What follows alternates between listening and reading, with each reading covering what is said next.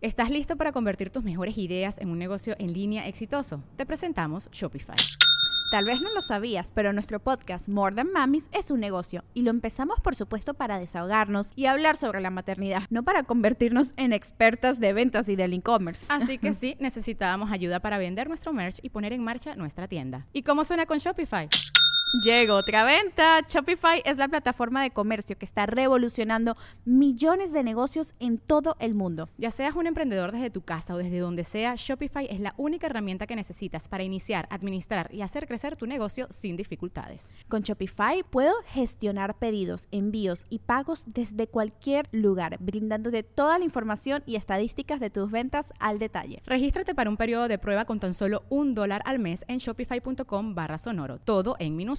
Ve a shopify.com barra sonoro para llevar tu negocio al siguiente nivel. Shopify.com barra sonoro.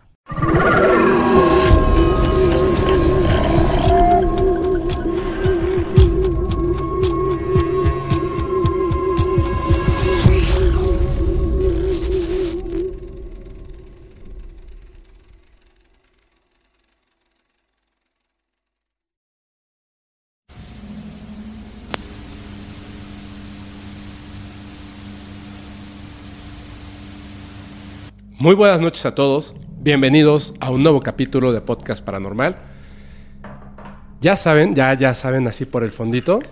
Tenemos otra vez a mi queridísimo Marcelo Larín. ¿Cómo estás? Bien, brother, aquí feliz, contento y alegre, como se dice en El Salvador, de estar aquí con vos. Felipe y con tenis, así decimos por acá. o sea, felices y contentos. Oye, eh, ¿cuánto tiempo sin vernos, no? Mucho. Mucho. Mucho ya. Mucho tiempo. Mucho ya. Pero el destino nos volvió a juntar aquí. ¿Tú crees si la vez pasada estábamos, bueno, estábamos, estabas contando tu historia de contactismo y vinieron a saludar? ¿Qué, ¿Qué, irá a pasar ahora, no? No lo sabemos. No lo sabemos. Esperamos que sea algo espectacular. Una señal vamos a recibir. Ojalá, ojalá así sea. La mera conversación que vamos a tener ya es la mera prueba también. Así es. Mm. Ahora sí. Híjole, es que este tema como me gusta. Vamos a, a, hablar de... Bueno, más bien, tú vas a hablar, yo voy a escuchar.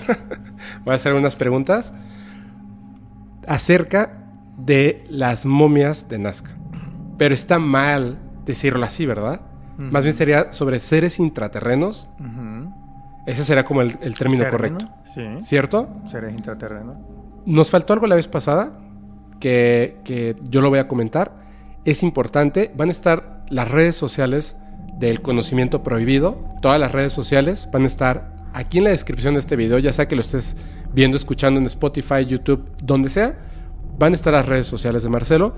Por favor, vayan, suscríbanse y vean los videos para que se llenen del resto del contexto del capítulo pasado, para que no se queden con dudas. Imagínense si yo tenía un montón de preguntas, sigo teniendo muchas preguntas, y pobre Marcelo no lo he dejado en paz desde que lo vi en el, en el aeropuerto de la Ciudad de México vas a regresar a Fónico. 10 mil preguntas que le he hecho. O sea, de verdad, cosas que ustedes. Ay, o sea, hay cosas que, que no se pueden decir totalmente. Pero me siento muy afortunado y te agradezco mucho que me ha contado algunas cosas. Son muy interesantes. O sea, son cosas como dudas que yo tenía existenciales. Y ya, pero ahora vamos a un tema.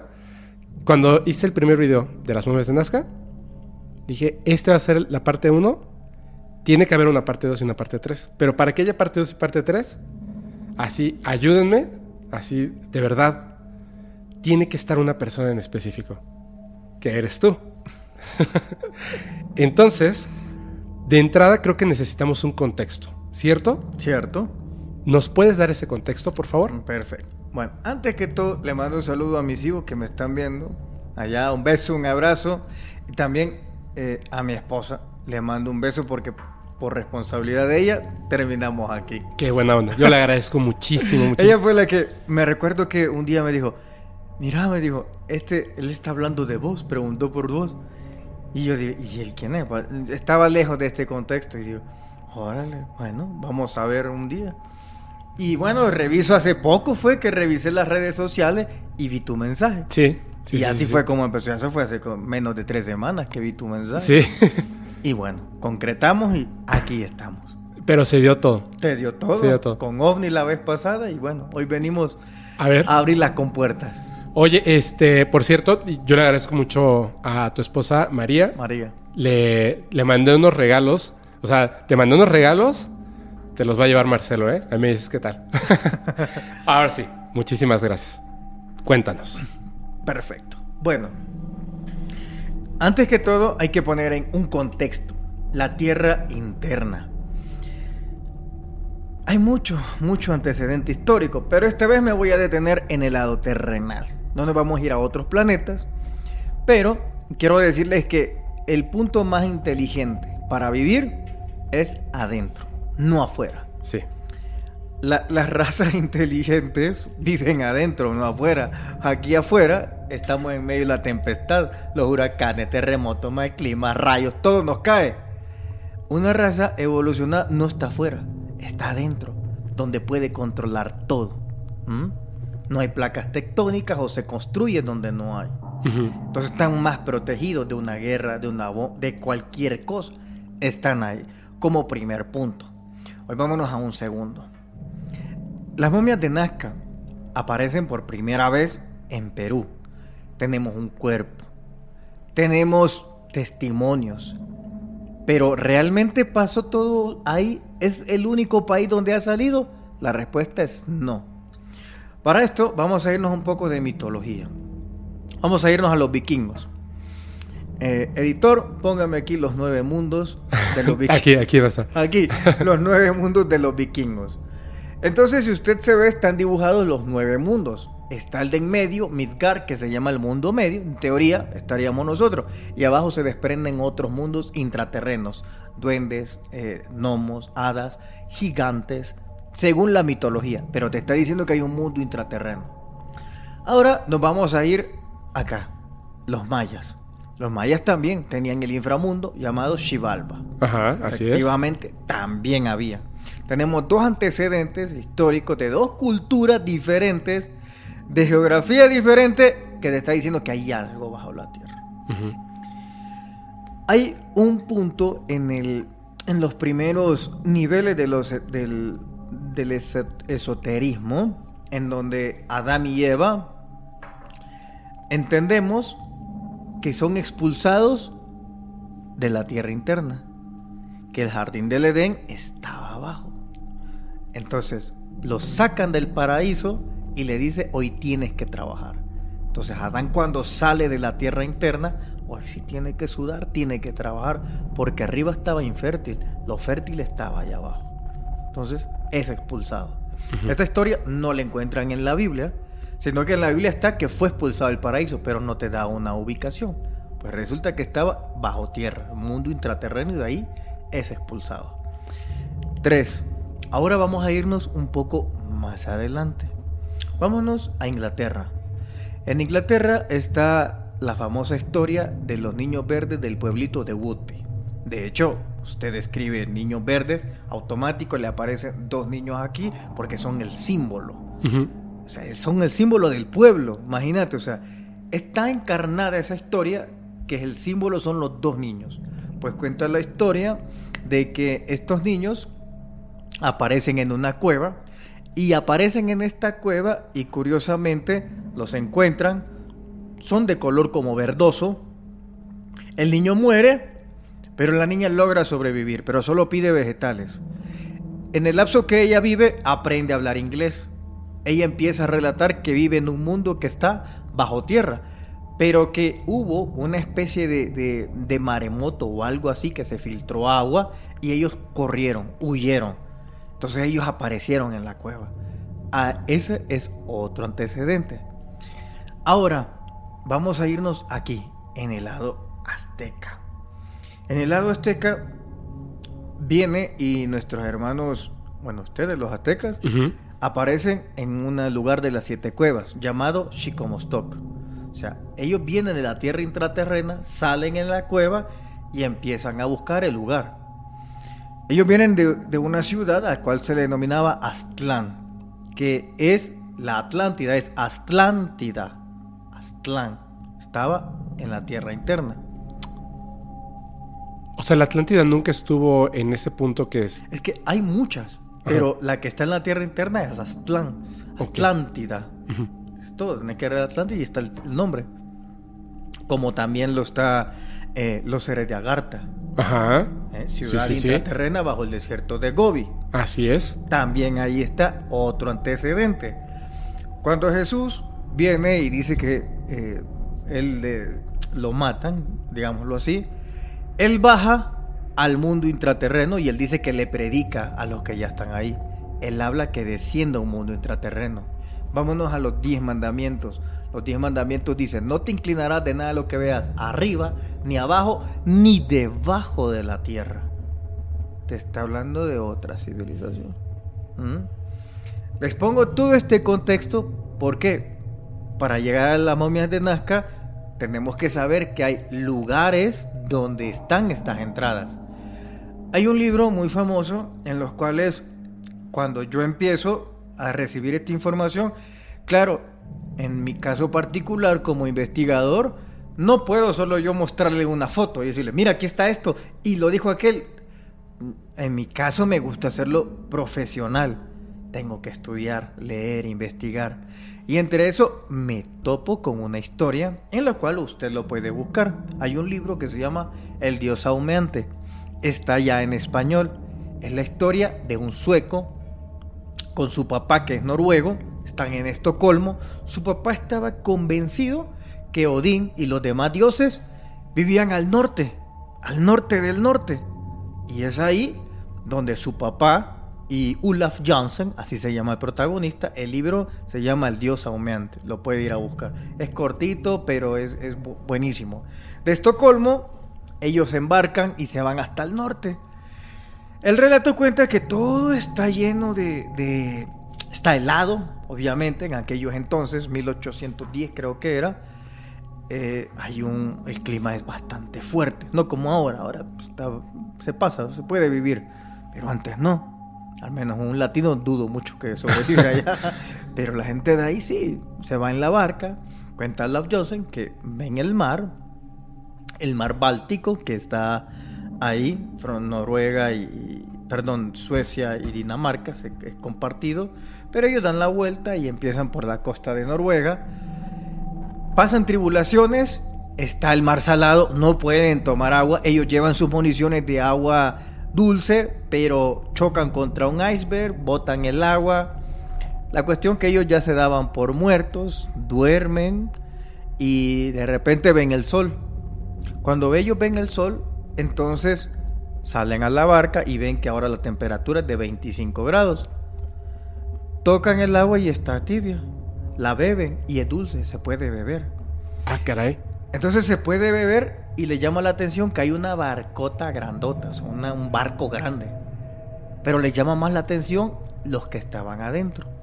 Medían alrededor de 2 a 3 metros. O sea, el- el adolescente medía 2. De 3 metros para arriba eran las personas naturales de ahí. Entonces ellos narran que eran como langostas, que se miraban a la par de estos. Ellos le ayudan a subir y están durante el reino, o sea, de ese reinado, están ahí, es decir, se han introducido a la tierra interna. Viene y conocen a todos, las personas, cómo viven, todo, y lo describe en ese sistema de, en ese libro, cómo es su sistema de vida. Hay una parte que le dice Olaf Johnson a su dirigente, como es como su presidente, algo así, que dónde están ellos, le muestra el mapa. Y cuando muestra el mapa le dice que están aquí. Pero resulta que cuando le señala que están ahí, se da cuenta de que hay un otro mapa encima, pero ese mapa encima muestra el continente de Europa. Entonces le dice que ellos viven ahí y que están abajo de Estocolmo. ¿Se pueden imaginar? Abajo de Estocolmo hay dos mapas. Entonces le mostraba que había un mapa que está Noruega, Finlandia, Dinamarca, Alemania y también hay otras ciudades bajo nuestra placa. Eh, eh, pero el, esto se lo muestra este ser que vive allá, que es como una langosta. No, no, no, no. Ellos dijeron que se sentían como langostas pequeñitas. Ah, ya te entendí. Sí, sí, es- es- pequeñitas. Ujú. Pero no, ellos eran humanos. Pero gigantes. medían tres metros, sí. Bueno, la cuestión es que pasan un tiempo ahí, reciben su enseñanza. Léanlo para que no, no gastar tanto tiempo aquí. Se llama El Dios Aumeante. Yo lo voy a Espectacular. Espectacular. Bueno, la cuestión es que si pueden en la de inglés, la de español está buenísima también. Y si tienen la de sueco, es mejor. Pero la de español está muy buenísima. Solo que en inglés hay unas partes que no las traducen en español, pero está bueno. La cuestión es que regresa, el papá muere. Regresa Olaf Johnson a Estocolmo. Su mamá ha muerto porque él no, les no le avisaron de que ellos se iban tanto tiempo. Entonces la mamá muere de tristeza. Se queda al tío y le preguntan, ¿y tu papá? Y él les cuenta la historia. Que ellos fueron, se metieron a la tierra interna, a otro mundo, y sale y su papá muere en el camino, pero que él sobrevive. El, el tío le dice, ah, ok, ven, le dice, y se lo lleva a la policía y lo encierran ahí porque le dicen que está loco. Pasa 20 años el preso. Pasa 20 años, sale de la cárcel y sale muy asustado por todo lo que le dijeron que estaba loco, por la historia que él contó. Su papá le había dejado embarcaciones y su mamá vendió todo y él se fue a Estados Unidos. Allá en San Francisco, esto ya como 1890, cuando pasa el incidente era 1810, por ahí así. Pasa el, el- incidente y tiene un vecino a las cuales le dice que entra mucho en confianza, porque al parecer el vecino creía en estas cosas. Y él le dice, te voy a contar una historia, pero no la publiques hasta que yo me muera. Y es él el que publica esa historia. Pero es que él se va para San Francisco porque es una pesadilla lo que le ha pasado en Suecia. Ese es un antecedente, otro antecedente en un libro de persona de, la, de primera persona que lo vivió. Lo puede buscar, impresionante. Ok, tenemos ese otro contexto. Nos podemos ir a Argentina. En Argentina, bajo el cerro Uritorco, ahí está la ciudad de Erx. Otra ciudad intraterreno, intraterrena con una característica diferente, que ahí los seres no tienen un cuerpo físico, son translúcidos. Pero están bajo la ciudad de Erx. Sus naves, al parecer, también son de este mismo material. De hecho, usted pone ciudad de Erx o Oritorco y ahí va a ver todos los avistamientos ovnis, porque ahí hay una, una ciudad intraterrena. Si usted se va a los griegos, también. En los griegos, por ejemplo, el dios Bóreas. ¿Por qué se llama Bóreas? Porque Bóreas viajaba siempre a las auroras boreales.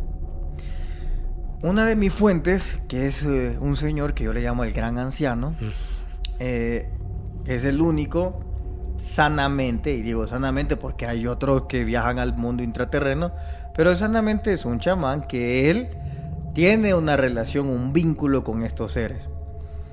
A través de, de ciertas maneras nos comunicamos con él. Él no entiende la tecnología, sino que es su nieto, mi contacto, ¿verdad? Entonces, cuando yo empiezo a armar la conferencia que doy, eh, tengo que dar algo más detallado que en YouTube no se da porque es cuestión de mucho tiempo que uno tiene que, que hacer y por otras razones. La cuestión es que le pregunto, ¿dónde hay tierras internas? O sea, ¿dónde hay más entradas? Si le puedes preguntar. Cada mes yo recibía un, un, ¿Un email? un comunicado. Ah, un comunicado, llamémoslo así. Y sucede que en las entradas a la Tierra interna casi siempre hay auroras boreales. Entonces, donde están las auroras boreales, ahí hay una entrada a la Tierra interna. Por ejemplo, en Noruega y en Suecia hay auroras boreales. Por eso es que Olaf Johnson se va para allá. Y ahí se pierde. Si usted va y pone auroras boreales en cualquier parte del mundo donde está, siempre hay un mito de una tierra interna. Podemos irnos al norte, eh, en Alaska. Eh, los Innu son los, los esquimales. Cuando usted lee su mitología, ellos dicen que vienen de una tierra del norte del norte que es caliente. ¿Y que cómo va a ser caliente un polo norte? Porque venían de la tierra interna. Su esperanza es regresar cuando aparezca un, un animal, no sé cuál, cuál es ahorita, que los va a llevar hasta el camino de donde ellos vienen. Por eso es que ellos no se mueven del polo norte, porque ellos están convencidos que van a regresar allá. Por eso nunca bajaron. Por eso siempre están ahí. Yo esto lo constato Porque posteriormente yo me voy al norte. Esquimales no solamente hay en Alaska, sino que están en Rusia, en Siberia, están en Suecia, solo que tienen otro nombre. Y pregunto, bueno, ¿por qué no se mueven? Entonces me lanzo yo a preguntar a estas civilizaciones y empiezo a escuchar esa, esa historia. Su historia es que alguien los expulsó, desconocen quién, y ellos aparecen ahí. Pero que hubo un ser que les enseñó cómo vivir ahí. Les enseñó cómo hacer un hoyo dentro del hielo, cómo pescar, todo les enseñó. Qué carne comer y les dijo, no se muevan de ahí porque en su momento van a retornar. Y ellos no se han movido de ahí. En ninguna parte. Qué mala onda, se olvidaron de ellos. se olvidaron de ellos. No, bueno, es que el, tiempo es, es, distinto, ¿no? Para, para todos, o sea. Claro, para todos. Les doy esos breves contextos, pero quizá ya pasó. Porque si usted empieza a buscar información, se, da cuenta que hay muchas eh, aldeas de, Alaska donde los esquimales desaparecen. Porque regresan a la tierra interna este grupo. Entonces desaparecen. Búscalo y se va a dar cuenta cómo desaparece. Entonces sí hay un sector que se va. ahí... Perdón, no, adelante, adelante. Ahí está contextos históricos que usted puede leerlos, constatarlos. Incluso aquí mismo eh, se cree que está, creo, no, ahí me corrigen, eh, creo que son los aluches, no estoy seguro. Sí, en, en, la región sureste. Ajá. Sí. Creo, no estoy seguro. Es que no sé si son estos seres que son guardianes de este mundo intraterreno. Sí. En donde efectivamente, si son guardianes de un mundo donde no todos pueden acceder. En esos tiempos que yo andaba en esta busca, viajé muchas veces aquí a México, no a dar conferencias, ni lo decía, sino que yo dejaba videos grabados allá y listo, te da tiempo para movilizarte. Cuando vengo acá conozco a tres personas, tres personas que se dejaron grabar para mí, pero no para YouTube, pero sí para mí. Porque le dije, miren, me da permiso de grabarla, porque esta historia es muy fantástica y yo necesito digerirla bien. Vaya, accedieron. Ellos cuentan de que cuando ellos están en alguna en algunas ceremonias, hacen una ceremonia, pero la persona que le va a suceder esto no toma ni ingiere nada, sino son como cánticos que hacen se pone en una montaña y de ahí vienen supuestos mayas y lo introducen a la tierra interna, pasan de dos a tres años y son devueltos pero como superhombres. Manejan la medicina, las plantas, pueden curar, pueden hacer, rezan como super chamanes. Ya son líderes de esas aldeas. Ah, ok. ¿Sabes? Ya, ok, sí, sí, sí, sí, sí.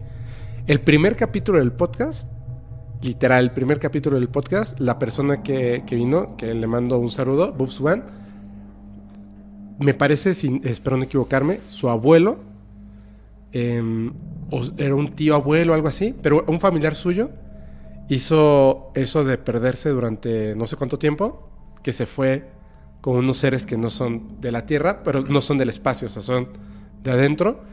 Le pusieron unos este, cuernos de chivo pero, o sea, como fusionados a su cuerpo. Que ahorita vamos a llegar también a, unas cosas eh, que tienen que ver con eso. Y cuando regresó, o sea, ya regresan con el conocimiento. Es como, la, como una super universidad de chamanes. Exacto. Ahí se va. Bueno, yo conozco a esta por medio, es que cuando uno se introduce en este mundo, el universo te ofrece todo. Todo. Solo vas a agarrar y tener que estar disponible. Entonces, viajo, conozco de primera persona a la persona que viajó a la tierra interna. Este otro me dio otro contacto. Entonces viajo a Sonora. Porque ya iba recomendado, porque allá esos señores no te dejan entrar si no sos de ahí. Pero yo iba recomendado por este otro y me volvió a replicar la historia. Hasta entendí en un punto como si el chamanismo, esa enseñanza secreta del chamanismo, venía de la tierra interna. Aunque la otra versión es que cuando los españoles llegan, eh, los chamanes poderosos se fueron a la tierra interna, junto con otros. Conservaron el conocimiento y los que quedaron aquí arriba, eh, después eran contactados por estos de la tierra interna, bajaban, les enseñaban para que el conocimiento se perdiera. Y cada vez que se va a perder, suben ellos, instruyen a otra persona para que nunca se pierda, se renueve. Bueno, esos son parte de algunos antecedentes. Tenemos en Estados Unidos el Monte Shasta también. Entonces hay muchísimos antecedentes. Los hombres hormiga en África. Los hombres hormigas también, exacto. De aquí también, de los Hopi. Los Hopi. Hopi. Derinkuyo era la- en la Capadocia, allá Ajá. en Turquía. En Turquía. Sí, Kapustinyan es Rusia, es la base extraterrestre, me equivoqué. si no, ya van a decir, no, ahí no está mintiendo, se equivocó. no, pero- sí, sí, Derinkuyo. Hay una tierra de como, hace una ciudad como de 50 niveles hacia abajo. Entonces, hay antecedentes históricos que usted puede ver. Esto, lo que le he dicho, es para darle peso al relato que voy a dar a continuación. ¿Alguna pregunta? Sí, un chorro. Pero no te voy a interrumpir tanto. Voy a dejar que continúes. Nada más para, para, para ponernos en contexto. Todo esto que tú empezaste a investigar fue después de, de la noticia de hace seis años de las momias de Nazca. Sí. Tú no te quedaste nada más con que a ver qué va a salir, sino empezaste a investigar y por eso es que llegaste a tantos contactos. Claro. Es que, como investigador, Ajá.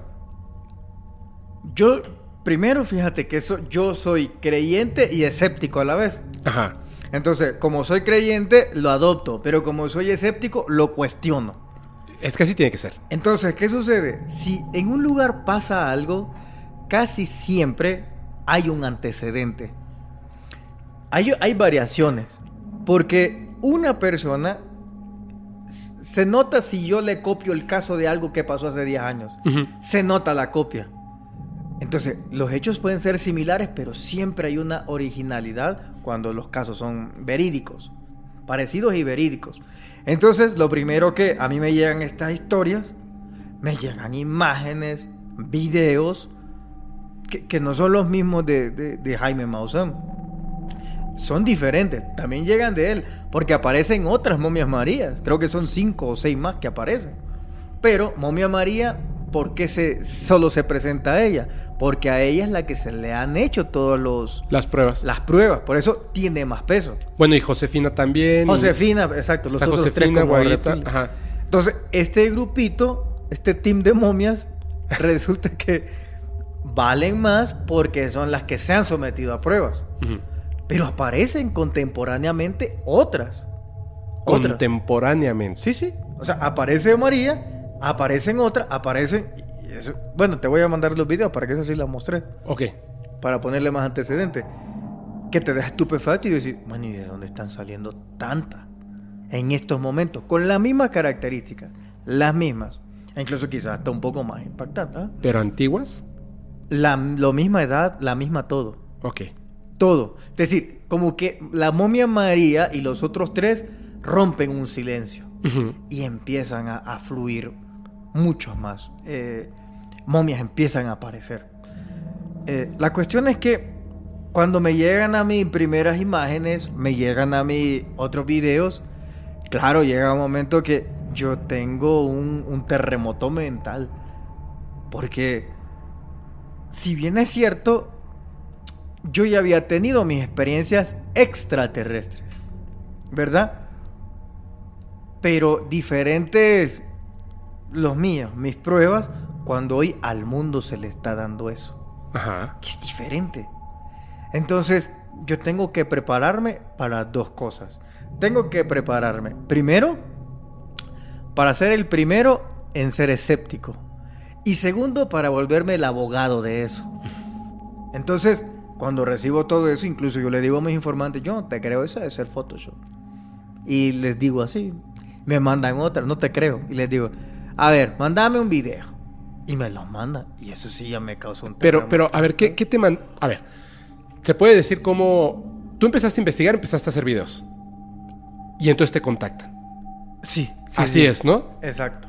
Dijeron, no, no queremos hablar con estas otras personas porque no están como, como metiéndose hasta el fondo del asunto. Ajá. Ya tienen lo que quieren y hasta ahí. Y dicen, pero creo que tú puedes escuchar. Exacto. Es así, ¿verdad? Es así. Y entonces te dicen, ahí te va una fotografía. Ahí te va una fotografía. ¿Qué es lo primero que te llega? Lo primero que me llega es otras momias marías. No era la María, o sea, habían otras. Y estas otras aparecían sarcófagos. ¿En sarcófagos? En sarcófagos. Pero no estaban así, igual, o sea, en posición fetal o sí. Sí. Sí, ok. Esas estaban así porque los sarcófagos te los voy a, te voy a mandar porque esos los he presentado. Están los sarcófagos. Y también había una que estaba así recta, o sea, pose recta y parecía un faraón. Hay que recordar que los faraones tenían los cráneos alargados, Ajá. igualito los momias María. Las tenían idénticas. Así es. Entonces, cuando yo lo veo a primera, mi primera impresión, honestamente fue, es un Photoshop. Ajá. Eso fue. Porque uno no debe perder el sentido común. El I want to believe no lo debe de Y aplicar. no era una super foto, ¿no? O No, sea, era este como... de- No, fíjate que era de cámara. Ajá. No era de teléfono. Se veía que era de cámara. Muy original. Que tan original que yo dije Photoshop. Photoshop, ok. ¿Va? Después yo les digo, ok, si eso es verdad, mándeme un video de eso. Claro. O sea, está la foto, entonces mándame el video de César con- Aquí está, ¿no? Ah, Así. sí, ahí está. Perfecto. Lo mandan. Va. Ya hasta eso, yo dije, rayos, ¿en qué me metieron? ¿O en qué me metí? De hecho, aquí quiero decirle que la primera que mandó, en este caso, cuando salió lo de Jaime Maussan, que dio a conocer, fue una maestra de Sinaloa que se llama Ivonne. Así que le mando un saludo porque ella fue la que me dijo, mira esto que publicó Maussan. Y fue a raíz de ahí que ya me metí en todo esto. Ok. Así que le mando un saludo a la teacher, a Ivonne.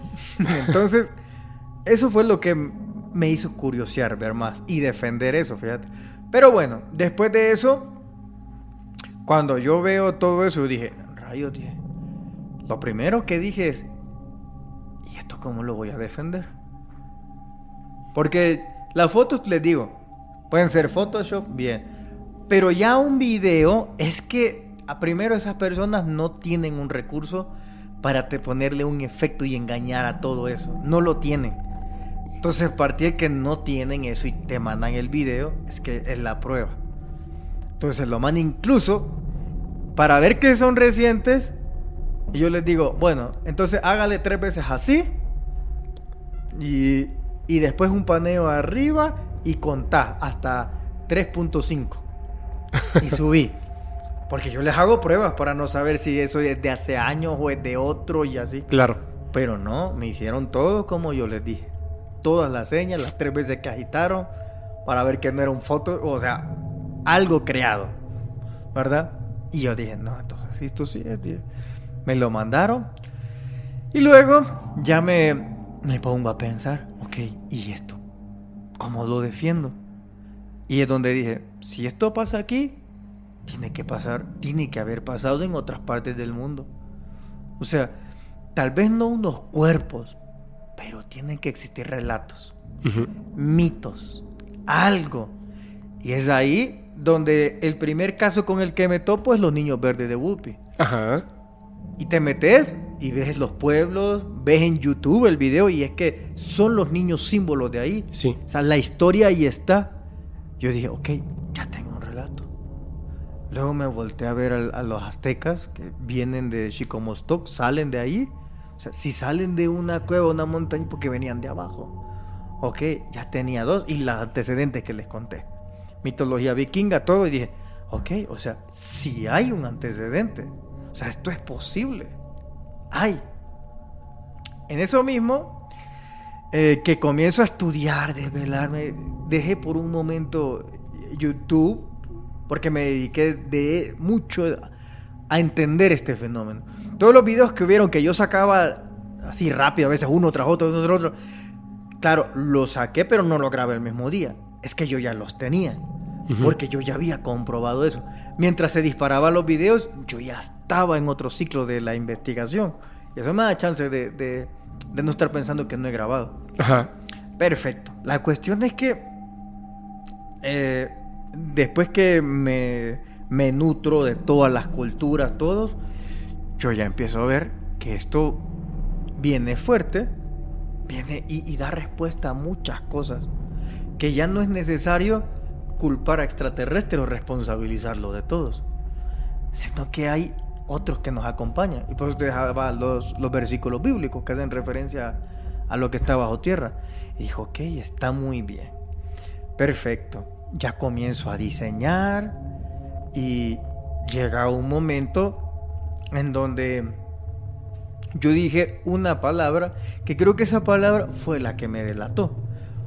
Porque mencioné una palabra dentro de lo que yo tenía, mencionó una cosa, ya sea que por emoción, por ingenuidad, no lo sé por qué lo dije. Claro, después me lo hacen ver y mira, es que por esto fue que te detectaron. ¿Cómo que te detectaron?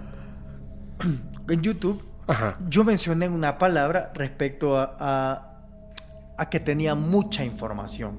Que tú tenías mucha Ajá, información. y videos. Y hablé mucho de Ajá. eso. ¿Verdad? Entonces, claro, después llegan unos amigos blancos que son terrestres. Y ya me hicimos un trato.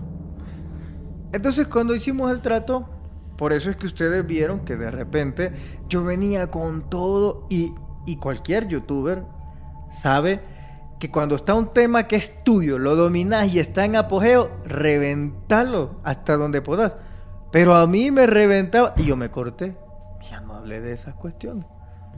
A ver, pero espérame, espérame, espérame, espérame. Es que, fíjate que, que, que no muchas personas... La televisión se encargó de decir que lo de las momias era falso. Y en México tenemos la mala costumbre, o teníamos la mala costumbre, que si lo decía alguna de estas personas en televisión, debíamos de creerlo ciegamente. Así, tal cual. Entonces salían estos personajes... eh, yo la verdad cero respeto, así que la televisión matutina de sin contenido que nada más es este mujeres en poca ropa y, y hombres hablando de cosas de las que no conocen, empezaron a burlarse de este tema. Inmediatamente todos los videos que tenían que ver con estos temas, ya la gente no los veía, no los, no los, no los conocía. Cuando yo sí seguía viendo tus videos, yo seguí viendo todos tus videos hasta que cayó esa duda, que por eso es- esa era la pregunta más importante. Yo, y lo voy a comentar, hace rato te lo dije, y lo voy a comentar abiertamente como es. No tiene sentido que en el punto más alto de, de vistas, por ende monetización, un creador de contenido decida simplemente callarse. Algo tuvo que haber pasado ahí. Que esa es la pregunta que siempre tuve. Porque no nada más tenías evidencias. O bueno, ahí están los videos. No nada más son evidencias de que habían más momias antiguas.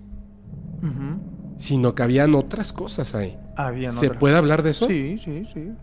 Cuéntanos para que entienda la gente por qué llegaste hasta ese punto de tener que hacer un una negociación, Sí. un pacto, Una negociación. una negociación.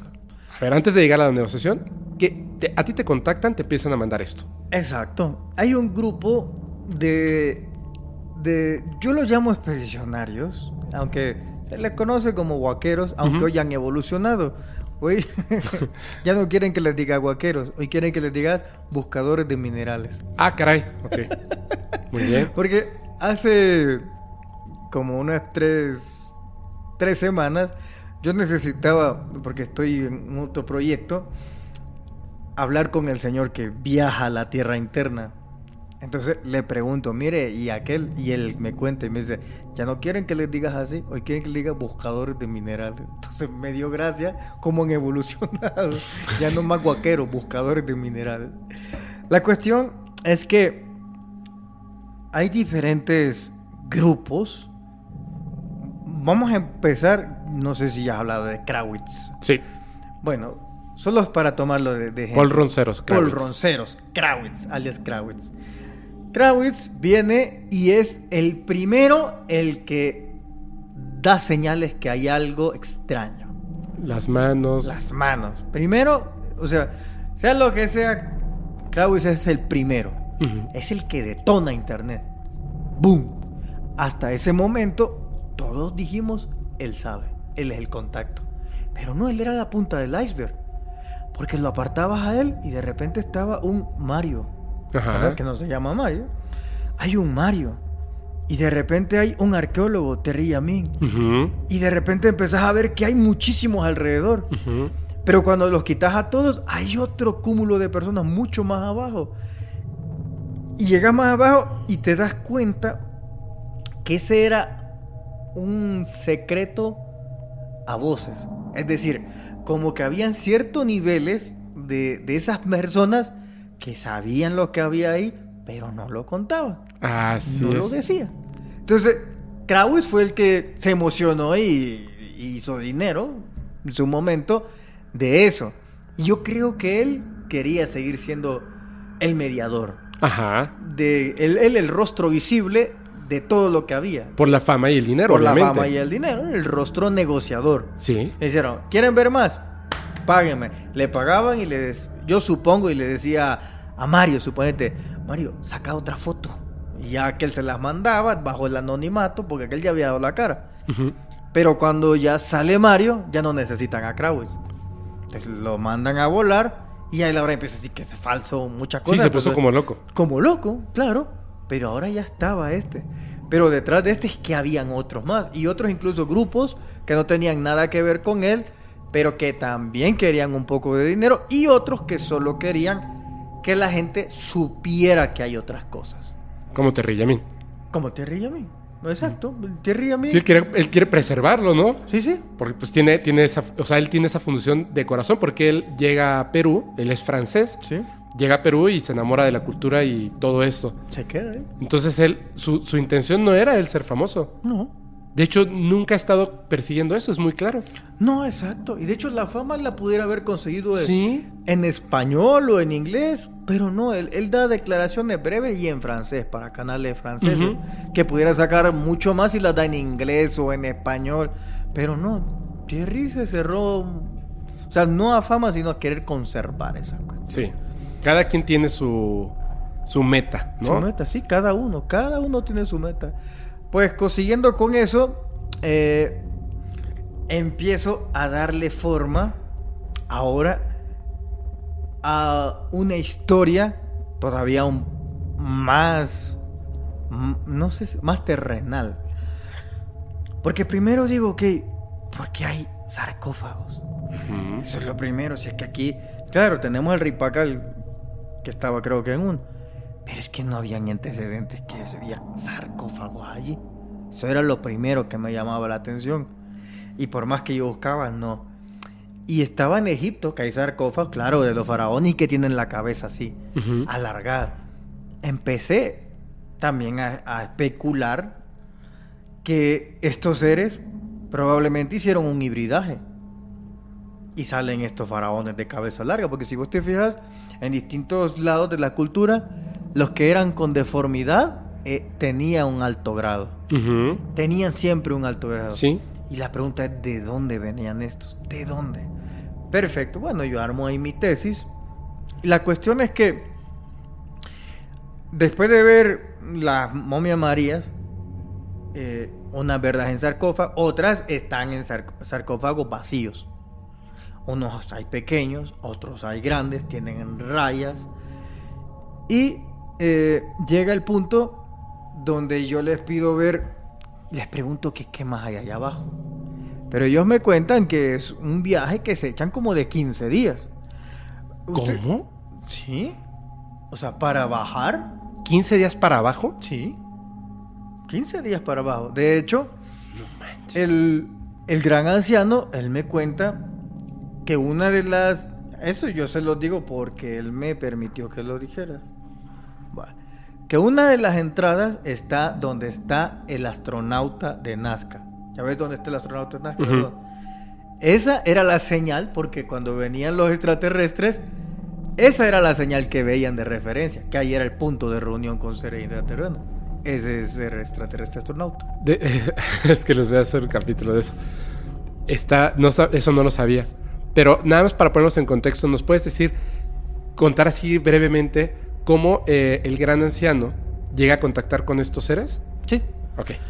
Vale, ahí viene. La cuestión que el gran anciano que yo le llamo, resulta que a él no es que lo contacten en sí, sino que su abuelo Ajá. ya tenía una relación. Entonces dice que estos seres le dicen a cada uno de la generación que puede que, le- que el vínculo siga. Ujú. Pero son ellos que eligen quién. No entiendo cuáles son los parámetros. En este caso, eligieron al, al gran anciano que su abuelo era el contacto. Y en este caso es igual. El abuelo, según me cuenta, está preparando a este chavo, que es con el que yo ya hablo de manera virtual, digamos, para que ya haga el ingreso y cuando el señor se vaya, él quede de enlace entre los dos mundos. Pero él va con estos seres Sí. vivos el día de hoy. Sí. ¿Ellos salen a la superficie o él baja? Él baja. También me ha contado que han salido, porque yo he visto fotos que sí han salido. Pero las fotos no son tomadas por el gran anciano. Estas fotos han sido tomadas por estos expedicionarios buscando minerales, por ellos. El gran anciano lo que me ha dicho son historias. Él no ha tomado fotos. Quien ha tomado también es el nieto. Pero claro, el señor es el que me da todo el contexto. Yo he hablado telefónicamente con él. Entonces, yo sé que él no está mintiendo. Él nunca me ha pedido nada, ni dinero, ni nada. Yo tengo muchas preguntas. Perdón. ¿Estos seres tienen alguna relación con el ser humano? Me refiero genéticamente o no. Vaya. Es que ahorita estamos hablando del punto de Nazca. Ajá. Hay que recordar. Recuerden que yo les hablé allá en, en el norte de Europa que sí tienen un vínculo, hasta su aspecto es humano, a diferencia que es mucho más alto. En este caso, yo no creo que exista. eh, sí tienen una genética compartida, pero es que, eh, por ejemplo, los ratones. Nosotros tenemos genes de los ratones. Sí. También, es que tenemos de todo. Sí, y la momia María y Josefina, etcétera, tienen una parte, creo que 24% o algo así. Claro, Pero también la banana. Claro. o Y la mosca y- Claro, es que es como un común denominador. Sí, sí, sí, es la fórmula de- Exacto, de, es la como vida. la fórmula de la vida, exacto. Es lo que tiene. Entonces, eso no quiere decir entonces que son humanos, no. Tal vez quiere decir que son parte, llevan una parte o nosotros llevamos de ellos. Depende quién es el más antiguo. O que son del planeta Tierra. Que son del planeta Tierra. Va. Entonces, eh, pero sí, el señor lo que me contó es que si tienen un, un vínculo, pero como que ese vínculo es más de hermandad. Porque logro entender en algunos mensajes que me manda, porque yo le pido un poco de explicación de eso, como que cuando estos seres llegan, cuando estos seres llegan, arman un vínculo con la civilización que estaba, que en este caso son los Nazca. Entonces ama- arman un vínculo fraternal y es el que siguen teniendo hasta ahora. Con contaditas personas. con contadas personas. Porque el día de hoy nos enteramos de que están ahí y es como rapiña, ¿no? Lo que están haciendo. Exacto. ¿Estos seres son menos inteligentes, igual inteligentes o más inteligentes que un ser humano? El ser humano terrestre.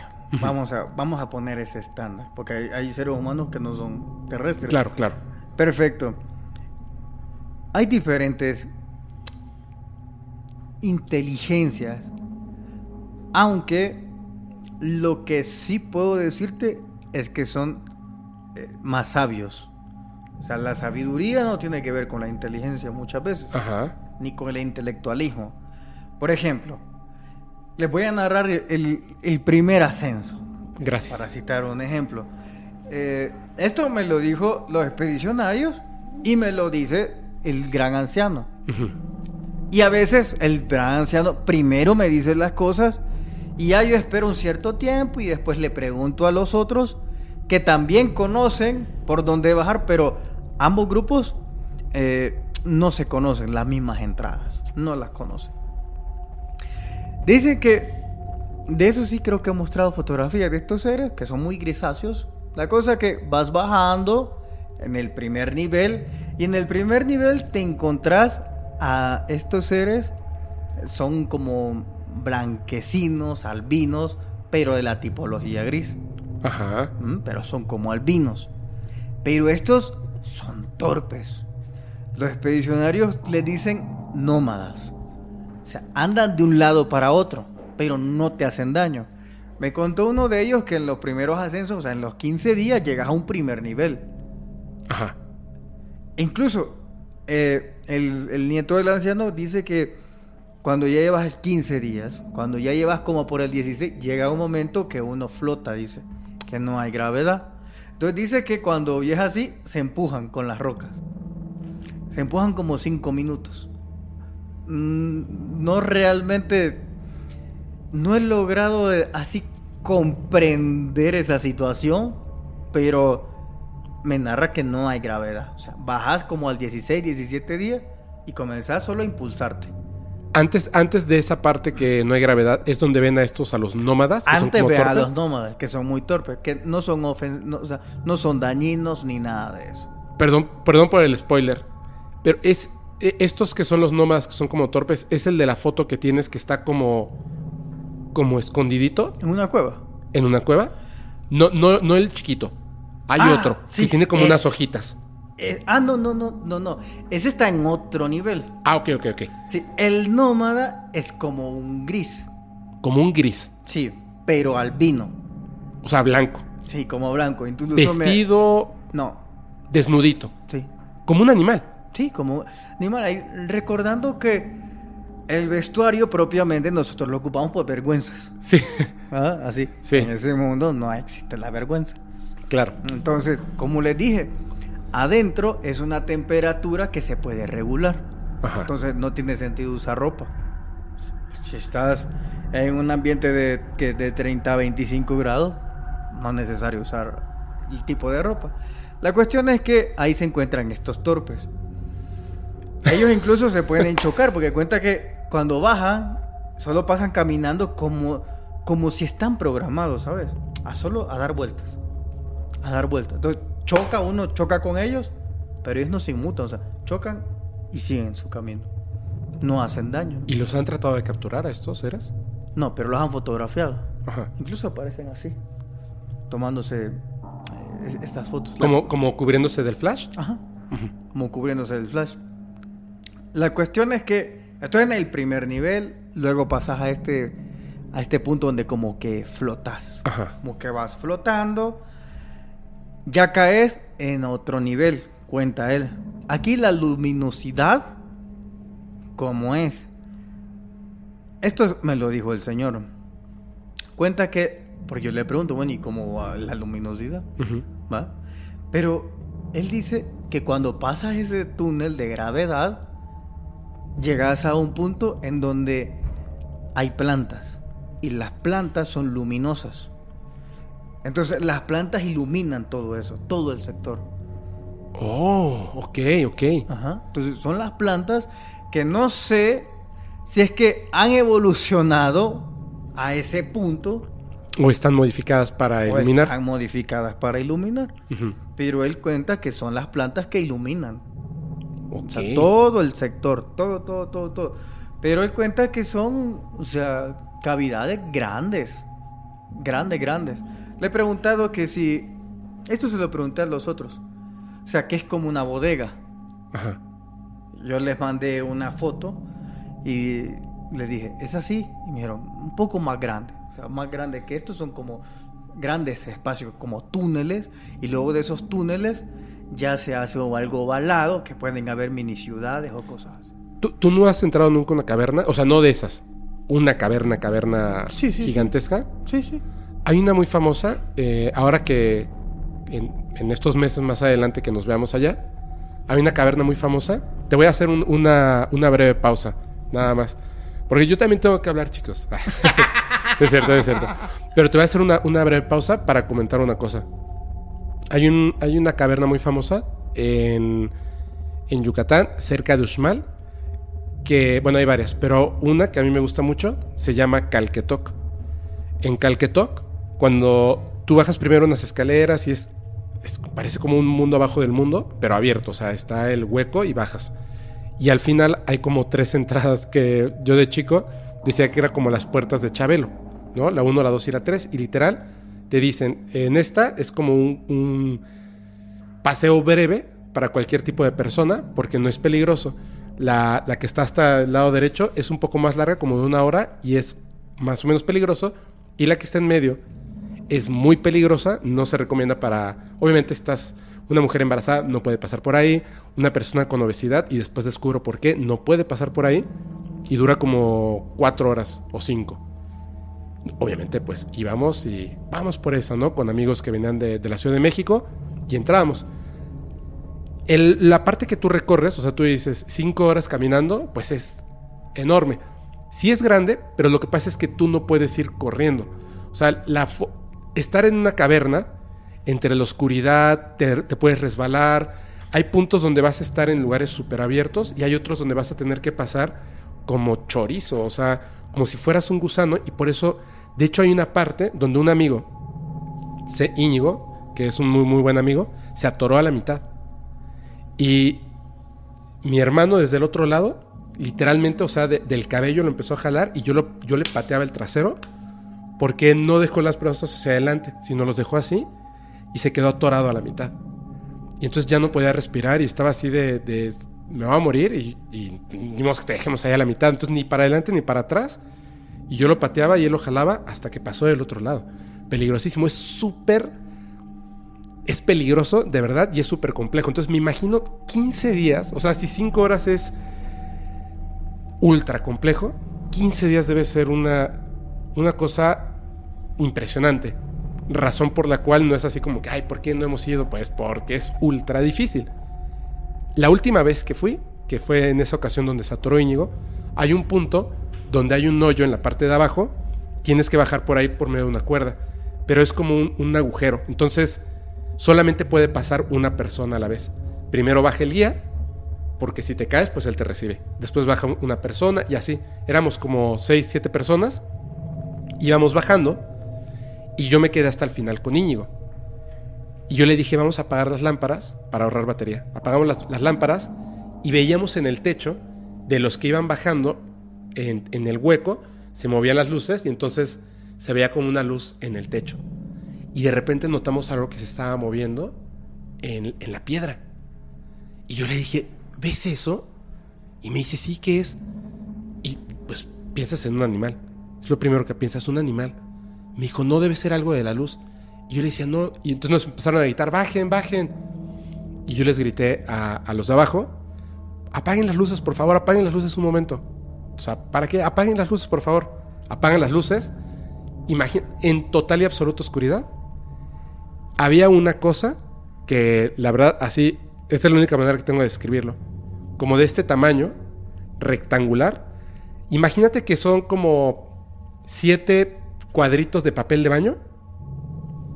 así, rectangular. Que se movía como luminiscente, pero no mucho. Pero con todas las luces apagadas, los super recontraveías. Y estaba en la piedra, se quedaba inmóvil y de repente se movía. Como si, obviamente eso, sea lo que sea que sea, estaba diseñado para, para ese mundo. En el que tú vas súper lento y esa cosa se movía y nos espantamos horrible. Entonces prendimos las luces y literal, o sea, Íñigo brincó. y luego brinqué yo, así como medio agarrándote de la cuerda. Porque estás en, eh, ahí abajo de la tierra, en medio de la nada, y ves, pues es un ser vivo. Eso es lo que es, es un ser vivo luminiscente. Súper extraño. Entonces, me causa total sentido que muy al fondo estén estas plantas luminiscentes. Es que está increíble. Bueno, perdóname. ¿Y qué pasó después? Bueno, la cuestión que, que me quedé. De que después de pasar esta parte como sin gravedad y Ah. se veían esas como bóvedas gigantescas, que hasta pudiera haber una mini ciudad ahí. Sí, sí, sí. Entonces, eh, pasa esta, este punto de no es gravedad, ahora pasa a otro nivel. O sea, vamos bajando, descendiendo. En este otro nivel hay seres que son como, que tienen como, como plumas, como alados, como hojas. No logro distinguir. Yo he mostrado una foto de esa. Que el ser está así, está agachando, está como con miedo. Ajá. Y están otras dos que esas no las he mostrado. Y no logro entender si son hojas o son plumas. Entonces no logro entender qué es. Al menos esa es mi perspectiva que yo no logro entender. Pero hay uno que sí me explica que son hojas porque son vestimentas que ellos se ponen. Ah. Pero en las fotos yo nunca había visto hojas así. Pero es lo mismo. En la tierra interna crecen este tipo de árboles que no conocemos, adaptados a eso. Y aquí viene un punto todavía mucho, mucho más, más loco. Todas las plantas tienen fotosíntesis. Deben hacer fotosíntesis. Ajá. Pues sucede que hay un sol allá abajo. Pero este sol, eh, esto es en otro nivel, mucho más abajo. Eh, según lo que me ha contado, y hay que recordar que el gran anciano no conoce muchos términos como fotosíntesis o cosas así. Entonces, y el otro chavito no es que se va a la escuela, o sea, se educa. ¿bien? Ujú. Entonces, a veces tengo dificultad de trasladarle la idea. O de comprender lo que te están tratando de explicar, de ¿no? comprender con sus palabras y decir, ok, esto puede ser fotosíntesis. Ujú. Entonces yo intento preguntarles a ellos en un lenguaje sencillo, a ver si obtengo la respuesta que yo quiero. Sí, te dicen hay plantas y tú dices, espérate, espérate. O sea, te- si hay una planta, una planta, una planta hace fotosíntesis. Y abajo no está, no hay sol. Exacto. Y entonces surge la pregunta de, Ahí, pero no, no les hablo el término fotosíntesis, porque Ajá. yo sé que ellos no entienden. Entonces también la- los mensajes que nos mandamos no es al momento. Yo le escribo a él, redacto mis, escribo mis preguntas, se las mando y a veces cada 15 días o 20 me venían con todas las respuestas. Entonces tenía que, si yo le escribo fotosíntesis, él se iba a poner a perder tiempo en qué es fotosíntesis. comprenderlo, estudiarlo. y- Entonces, no. Entonces solo le pregunté, ahí hay sol. Para yo saber, pues, me ahorrarle el- el- la, la googleada.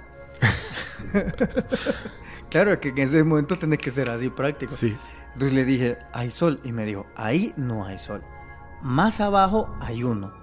Pero ese uno me dijo, solo, y esto me llama la atención, porque dice que solo lo manejan una especie de tribunal. ¿Qué? Sí, hay un tribunal. ¿De estos seres? Sí. Ya los que son ya inteligentes.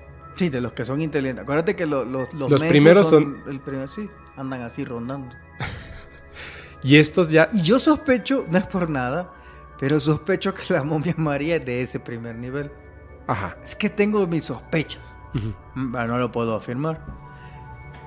Pero bueno, la cuestión es que eh, él dice que hay un tribunal, porque hay diferentes especies. Están unos tipo gárgolas, que eso los he visto, no me lo han contado. Yo los he visto y me han mandado de eso. Pero si yo vi un- una foto que tú subiste, Ah, vaya, pues sí. o un video, algo así, no me acuerdo. Que es- está como muriendo. Ah, sí, sí, sí, sí, sí, sí. Sí, es como una gárgola. Hasta yo dije, ¿qué, qué le están mandando a Marcelo? Y, decir que... Y dije, ¿cómo hacen eso, no? Y subí otro Ajá. que YouTube ahí me, me cortó y me dijo, volvés a subir y vas a violar reglas de comunidad. ¿Por qué? Ah, porque el otro era más macabro. O sea, estaba vivo y, le- y lo... El otro estaba sangrando. El otro estaba sangrando. Estos que son como gárgolas. Ajá. Sí, está rarísimo. Ese que vos viste, eh, pues sí. De hecho, era- parece un ser mitológico. Así, tal cual está descrito, es idéntico. Va.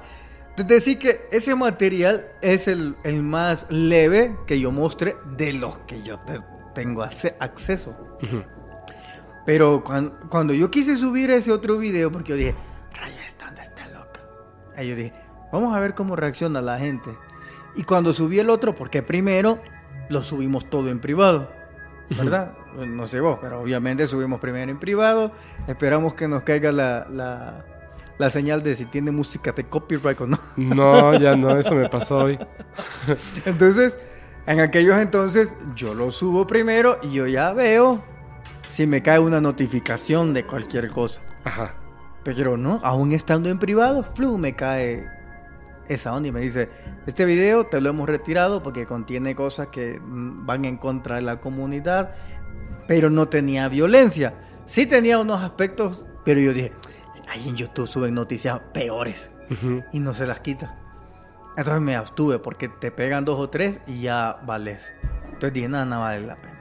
Entonces mostré eso en las conferencias, que era diferente. Pero la cuestión es que eh, está ese ser que dice él y otro también que se está así moviendo. Y que se le cae. Ese también lo mostré en YouTube. ¿Qué? ¿Cuál, cuál, cuál, cuál, cuál? Es todo uno blanquecino. ¿Que se está moviendo? Sí, se está en sus últimos momentos de vida. ¿El que está como respirando? Ese es la gárgola, como la Y está el otro. No, uno que parece un gris. Ah, sí. Ese. Es que no me acuerdo cuáles fueron los que publiqué. El de la gárgola es uno que, que me- no sé en dónde está porque es- está como en, el- en un piso. Mm, No sé si lo sacaron desde el mundo intraterreno y está. No me acuerdo si estaba muerto. Sí, estaba muerto. Y hay otro que es, está pues allá abajo, Sí, lo- los así. dos. Sí, el otro está así.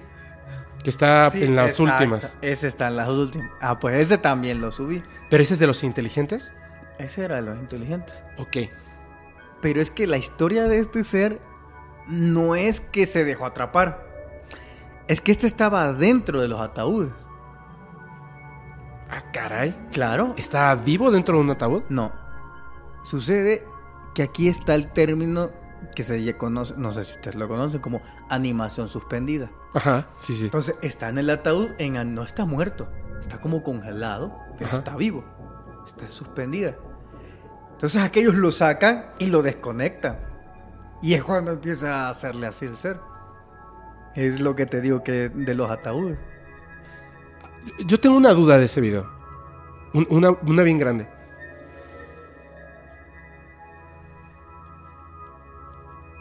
Es que, híjole, voy a sonar bien mala onda. Es tan real que me hace dudar su, su existencia. O sea, me hace dudar su veracidad. Sí, pero es normal. Lo he buscado, te voy a decir bien honesto, lo he buscado en un montón de cosas. Estoy, así digo, en un videojuego debe de estar, en alguna película, en algún videoclip. No he encontrado nada. Porque, bueno, ese, ese tú lo tienes en tu canal. Ese sí lo puedo poner aquí mientras hablamos, ¿no? Sí. Ese. Si no lo ha quitado a YouTube. No, no, no, no, ahí. no. Yo lo vi hace como dos o tres meses. Ah, Me puse, cuando estuve investigando de las movies de Nazca, me eché como un montón de tus videos. De hecho, como ya los había visto varias veces, los ponía así como que 1.5 de velocidad y estaba escuchando ujú. en estos zooms que hacías. Y de repente volteaba, ah, sí, sí, claro, esto, el, que es azul. Ahorita, bueno, tú, tú vas a contar eso. Y, y me acuerdo que lo vi y dije, es cierto. Si cuando lo vi la primera vez, hasta me acuerdo en dónde estaba así sentado en, en esa casa, comiendo con mi mamá. Y decíamos, ¿cómo es posible? O sea, cuando la gente dice, es que es falso, ¿de dónde estas personas que se dedican a saquear cuevas van a hacer una animación de ese tipo tan impresionante, ¿no? No tienen el dinero suficiente Ni el conocimiento para hacerlo. ni el conocimiento. No. Y además, cuando yo presento esos videos, soy el primero que lo saca. O sea, no hay nadie más. No, nadie más. Nadie más lo saca. Yo hago eso. Primero, eh, me pongo a ver, ok, estos vatos, ya te dije, soy el primero que cree y el primer escéptico. Empiezo a rebuscarme dónde lo sacaron. En Google hay una aplicación que vos subís una imagen y te lo Sí. corre. Pero no había existencia de eso. En nada. Buscabas en distintos eh, buscadores, nada. Entonces dije, ok, esto está bien. Pero ya después que me mandaron todos los videos, nada, o sea, ya no había para dónde. Porque al principio era una imagen, pero después ya ves el video y ves otro y ves que otros que por respeto al mismo ser yo ya no quise publicar porque ya eran escenas muy feas con la, su sangre azul y otras cosas. Ya Co- por respeto. O sea, ¿por, por qué? ¿Porque los estaban lastimando? No, por respeto a, a la misma dignidad de un ser y no puedes que, miren, vean lo que así agoniza, así está muriendo, así sangra. ¿Entiendes? O sea, en ese mismo respeto lo subí. El que vos viste no está tan grave. Sí, como no se, otro. no se ve sangre ni nada. Solo Claro. se ve que está como, como respirando extraño. Pues que viene la animación suspendida. Le Mm. han arrancado los cables, entonces él está... O sea, tienen tecnología. Claro, O sea, muy avanzada, de hecho. claro. Ok. Es que es por niveles, que como te explico, la- los mensos están arriba. Y estos tienen como ese, ese, ¿cómo dijiste que se llama? An- ataúdes. No, no, no, Animación suspendida. No, de los que controlan el sol. Tribunal. Tribunal. Sí. Y ellos permiten que estas personas entren y estén ahí. Aquí va, Ah, aquí va la cuestión. Esto es muy curioso. Te lo voy a contar la historia de- del insectoide respecto a eso. Ok. El los insectos, los mantis, grandotes, han habido encuentros con eso. A ver, pero cuéntanos, porque no. Yo sí sé, pero la gente no lo sabe. Bueno, han habido encuentros con seres mantis. Esos típicos insectos que ustedes ven, pero de dos metros. En- ¿Te refieres a, a- perdón, a contacto extraterrestre? Sí. Hay historias, sí, de los insectoides De los que parecen mantis. Exacto, a eso. Entonces, mm, sucede de que estos son psíquicos. Fíjate, Los insectoides. los insectoides, esos están en otras cavidades. O sea, no es que están todos revueltos, no, hay cavidades. Pues resulta que esto me lo cuenta uno de los, de los Expedicionarios. expedicionarios, que dice que van bajando la primera vez, que van bajando la primera vez, pasan los niveles y ven que va pasando una, una sombra grande. Y ellos se quedan eh, así como asustados. Y le dice al otro, ¿viste qué era eso? El otro dice que es un dinosaurio. y le dice, eso no era un dinosaurio. Y, y bueno, se quedan ahí callados. Dice que aparece otra vez y que se les queda viendo, así cara a cara, y que les pregunta qué, qué están haciendo ahí Mentalmente. mentalmente. Y ellos, ellos dicen que ellos nunca hablaron, que ellos también dijeron mentalmente. Como que si esta manti les abrió el canal telepático y fue en telepático. Pero me dijeron, nosotros no podemos hacer eso. Solo fue ese momento. ¿Y qué respondieron ellos? Y ellos le dijeron que no, que solo andaban expedicionando. Ajá. Pero era verdad, porque el saqueo fue después. Ajá. Entonces, solo se les quedó viendo y siguió caminando. No les dijo nada más. Luego ellos suben, cuentan la historia y los de arriba, o sea, sus amigos, no creen. Bajan, ah, hoy sí, toman fotos y son las que yo te, te he contado. Toman fotos de Yo vi dos. Mm, de Una que está como fuera de foco, uno, y el otro está como, como verde. Sí, Es uno como verde. hay, hay otra. Ahí sí, ya creen. Toman videos y entonces ya creen. Hasta ahí. mm, hasta ahí no ha llegado. Mario el Guaquero no ha llegado hasta ese nivel. Esos ya son otros que se aventaron. Ah, esos ya son otro grupo. Mucho más. Entonces, les cuenta de los insectoides y bajan a ver. Van a ver estos tipos y toman videos. De hecho, yo tengo videos de los insectoides, de esas mantis. He mostrado en la conferencia de esos. Eh, uno de esos videos que el que he mostrado en YouTube, creo que no lo he subido, pero sucede que. Sí, sí lo has subido. Así lo vamos a poder mostrar aquí. Ah, bueno. No, entonces, ¿qué la sucede? cuestión es que no creen esto, lo- los, sus amigos no creen, los otros expedicionarios. Y aquellos les va, toma, me cuenta que le dice uno, toma, llévate esta cámara y graba un video. Bajan 15 días, van con municiones, aunque también cuentan que hay cosas que se comen allá, allá abajo. Ellos una vez en una cosa que tenían hambre, dice que hay insectos que se comen, que no se conocen arriba, en la superficie, pero que hay insectos que se comen. Tiene todo el sentido. Yo me comeré un insecto si tengo mucha hambre. Sí, que comió el insecto, dice, y sabía pollo. Dijeron ya, esto. sí, y entonces ya, ya, su- ya saben ellos cuál sabe a pollo, cuál sabe a res y así. ¡Wow! Guácala, eh, qué rico, ¿no? Guácala, qué rico, como lo top. La cuestión es que Baja con la cámara. Bajan con la cámara. bajan con la cámara y dejan ahí la cámara. Ellos se van. Entonces vuelven a subir porque ellos no saben cuándo va a pasar el animal. ¿Y dejaron El la cámara animal, grabando? Perdón, perdón. El ser. El ser. Sí. Entonces, ellos no saben. Lo voy a pasar para acá, ¿eh? Porque luego se, se confunde la cámara. Va. Entonces, no saben. Bueno, la dejan y ya bajan el día siguiente. Y es que pasa lo impresionante. exacta, digamos que esa es la cámara. Yo soy el insectoide. El insectoide va caminando y al parecer tiraba, son de esas cámaras antiguas que tiran un destello rojo a veces. Entonces va caminando y como que voltea a ver. Y cuando voltea a ver, se acerca y agarra la cámara literal. Se ve, ah, la agarra y la vuelve a poner en su lugar. Y se ve así, mueve la cabeza y se va caminando otra vez. No manches. ¿Mm? ¿Sí? ¿Esto tú lo mostraste en tu conferencia? ¿Sí?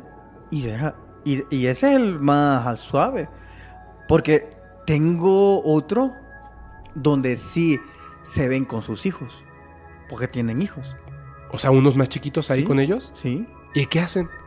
Acaban caminando. Cambian de color, de verde al blanco. Cambian así de color. Ah, Mm. Y también hay otro en donde yo sospeché que yo dije, ah, aquí están mintiendo. Porque de blanco a verde. Pero habían unas imágenes donde eran de otro color. Entonces yo les pregunto, ¿por qué estos tienen otro color y los demás no? Que ellos dicen que estos seres, según la emoción que tienen, también cambian de color. O sea, si están encabronados, digamos, es rojo. Ah. Sí. Literalmente como un este. Ay, ¿cómo se llama? Semáforo. No, no, no, eh, como estos, estos, Camaleones. como los camaleones, cuando están enojados, se, se ponen de ciertos colores, cuando están tranquilos, y cuando les pones un espejo, se, se ponen verdes, porque ese es el color cuando están enojados, porque ellos no reconocen que no, que son ellos, piensan que es otro, y se ponen verdes. Mm. Si tú le pones un camaleón en un espejo, se pone verde, porque se enoja. No, no sé. Ok. Y esto es igual, o sea, cambian dependiendo de su Cambian emoción, sí. Pero su color normal es verde. cómo lo saca. Sí, normal es verde. Ok. Pero a medida si se molestan, sí van cambiando de colores. ¿Y, y te enseñaron unos rojos? Sí. Ajá, O sea, no son rojos, estaban del color rojo. ajá. Son verdes. Sí, pero en una foto te mostraron uno Ajá. que se veía como rojo, ¿no? Y tú Sí, dijiste yo que... como amarillo. Dije, pero este es- ¿cómo va a ser eso? Ay, sí, ya me vas a empezar a mandar todos los colores, ¿no? Sí, exacto. Y entonces él me contó que se dieron cuenta porque dice que uno bajó y al parecer hizo algo torpe, pero la mantis no lo atacó, pero sí cambió de color. Pero cuando cambió de color, dice él que sintió que estaba enojada Mentalmente, ¿no? mentalmente. Entonces como que se le quedó viendo y cambió de color a rojo y él sintió que estaba enojada. Entonces le dijo al otro, yo creo que estos cambian de color cuando se encabronan. Oh, y, ya fueron sacando esa deducción. Oye, pero la neta ellos son bien valientes, ¿no? Porque ¿cuánto mide una de estas mantis? Ya grande. Según yo lo he visto, como unos tu- 250. No manches, mi peor pesadilla, bro. ¿Sí? Mi- así te juro que yo eso es mi peor pesadilla. El techo así. No manches. Bueno, recientemente en Inglaterra también, ¿no viste uno que se encontró con, con un amante? ¿Una historia o un, o un- Un- un- o sea, algo real de un chavo. ¿Pero hay video, foto o algo así? Mm, él y está su el dibujo de él. Ajá. Pero yo le creo, o sea, yo lo veo al, bicho, es uno de, de campo, es un chavo de campo. De allá de ¿Pero cuenta la historia o tiene foto? su historia. Ah, ok, ok. Sí, no, sí he escuchado varias historias Sí, de, pero esa es la de él, pasó hace como un año, algo así. de un insectoide Sí. que tuvo un contacto con él. Sí, se le apareció. Eh, él se venía en una nave, Ajá. Sí, sí, sí, sí. sí. ¿sí? Y ahí se apareció y, y habló con él telepáticamente. Ok. Fue un chavito campesino, ¿no? Ok. Bueno, pero a ver, a ver, a ver, regresando a bajo tierra. Ven a estos seres, los, los insectoides, como mantis, Sí. pero aún había más. Claro. Aún todavía hay muchos más. Después de que, que pasaba ese nivel, aquí mm, me confunde un poquito la idea de pensar. Y que te digo, te estoy haciendo una mezcolanza de distintas fuentes. ¿verdad? Ahorita te he hablado de los expedicionarios, que tienen una entrada específica. Ajá. El Señor tiene otro tipo de entradas. Pero, al menos el Señor, por lo que yo he entendido, el gran anciano, llega a un momento donde ya no descendes, sino que todo es llano, o sea, todo es así, Plano. plano, O sea, como que llegas a un punto donde ya después es hacia, plano. hacia el Y fondo. entonces todas las entradas están así. como túneles grandes, pero ya no descendes, Ajá. sino que todo es plano y ahí están ciudades y distintas cosas. En cuanto a los otros, sí narran que descendes, que vas descendiendo. Ok. Y también lo que me llama la atención es que los seres que me, que me han mostrado estos expedicionarios mm, no, no siempre coinciden con los que dice el Señor. Sí, es como que son diferentes. Ok. Pero tiene sentido. Sí, pues hay una fauna completa allá abajo, ¿no? No, porque la fauna es de animal. Y no son animales. Ah, bueno. pero, en- o sea, pero como, por ejemplo, ¿qué te dice el... Vámonos, a- remitamos al ejemplo. Ajá. La momia María. Ujú. Es diferente especie que los otros. Que los que son como azules. No. Ah, que, los reptiloides. que los reptiloides. Sí, son totalmente distintos. Ahí está, y los dos vienen del mundo interno. Sí, sí, sí, sí. Entonces, eso es lo que me llama la atención. Que aquellos me narran una forma de vida diferente y el gran anciano me narra una forma de vida de seres diferentes. ¿Cómo te, ¿Cuáles son las que te narra el gran anciano? ¿Cómo son? El gran anciano me ha narrado que son como grises, Ajá. pero altotes, Ok. pero bastante altos. Y son guerreros. Estos sí me los han narrado también aquellos, los otros. Y ahí es muy curioso porque cuando yo veo, porque tengo una foto, creo que la pueden buscar en mi canal, que ellos, eh, hasta uno que lo han tumbado literalmente. Que Está Ajá. así y está con su armadura Sí, dorada. dorada. Y también tiene como una especie de pluma. Ajá. Y eso me llamaba la atención porque yo dije, nuestros antepasados también usaban plumas. Sí. Entonces empecé a pensar si estos seres intraterrenos habían contactado con los de arriba. Ajá. Y aquellos copiaron la vestimenta. Sí, porque trae como un peto, este, todo es dorado. Eh, bueno, esa, esa es, yo hasta sé cuál es el video. Bueno, ahí vas a tuyo. traer esa foto, vamos poner. Tengo una duda. Después de que lo tumban, le quitaron la... Le robaron todo. Porque es de oro, ¿verdad? sí, Y lo dejaron desnudo y tomaron fotos. sí. Es el mismo ser. Es, O sea, yo no me había dado cuenta, fíjate, que era el mismo ser. Yo asumía que era diferente porque, claro, a mí no se me ocurre que le van a robar. sí, porque tienes dos videos. En el primero, eh, estás hablando con otras personas que están, de hecho, en Perú. Y creo que uno es mexicano, que se llama. Carlos, ¿no? Si no me equivoco. Y, y tú estás asumiendo que es- son dos seres distintos. Mientras le estás enseñando las fotos a ellos, Sí, porque hay una de, de muy cercana al, al rostro. exacto. Y en el segundo video es donde tú comentas que se robaron las cosas. Que se y que era el mismo. Y que era el mismo. Porque ¿eh? aparte primero estaba como, cuando re- recién estaba desvivido, estaba como azuloso. Y como que se fue poniendo pálido, ¿no? Hasta quedar casi, casi blanco. Exacto. Es extraño. Bueno, pero su sangre es azul. Azul. Esa no es de todos. Yo te estoy hablando por la de la de, de ese ser. De que ese yo ser. Que yo no sé si son todas así. Claro, claro, claro. Pero la de ese ser. Va. Eh, ahí me llamó la atención. Porque esa vestimenta se parecía mucho a la que usaban los incas. Ajá. O los aztecas. Sí. Y hasta los mayas. Es más, en los incas eh, viene también unos hermanos que se llaman hermanos Ayar. Eh, nacen los incas, Ajá. pero también aparecen de una montaña. De una cueva en una montaña aparecen los hermanos Ayar. Entonces me pregunté, ¿y estos incas también venían de la tierra interna? Porque fíjate, es coincidente. Los incas, los hermanos Ayar, nacen, salen de esta cueva, Ajá.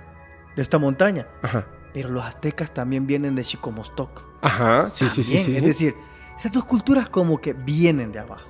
y como y que tienen la coincide misma esto, ¿no? La, vestimenta. la vestimenta coincide muchísimo. Coincide muchísimo. Que por si fuera poco, coincide también con el ser que tenía la misma vestimenta. Ajá. Entonces, es ahí donde pregunto. Estas razas que estaban abajo fueron eh, mandadas al exilio, es decir, a la superficie, y fundaron una nueva, que era aquí arriba, o en el caso de allá de los incas.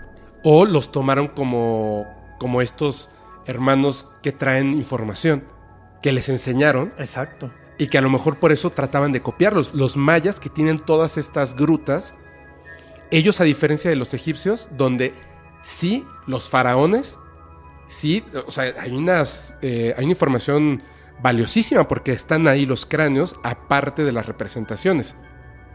Un cráneo alargado no es lo mismo que un cráneo deformado. Exacto. porque tú puedes deformar tu cráneo para alargarlo, pero se te hace como, como pequeñito, como un conito, porque tu, tu El volumen. el volumen no crece. No crece. no crece. Y los faraones sí tenían un volumen mayor. Sí.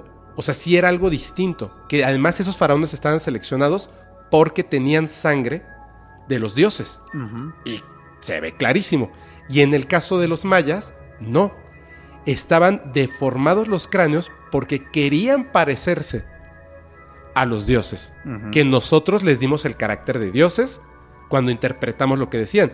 Ellos solamente decían que eran seres que traían información y que tenían un pacto como de hermandad con ellos.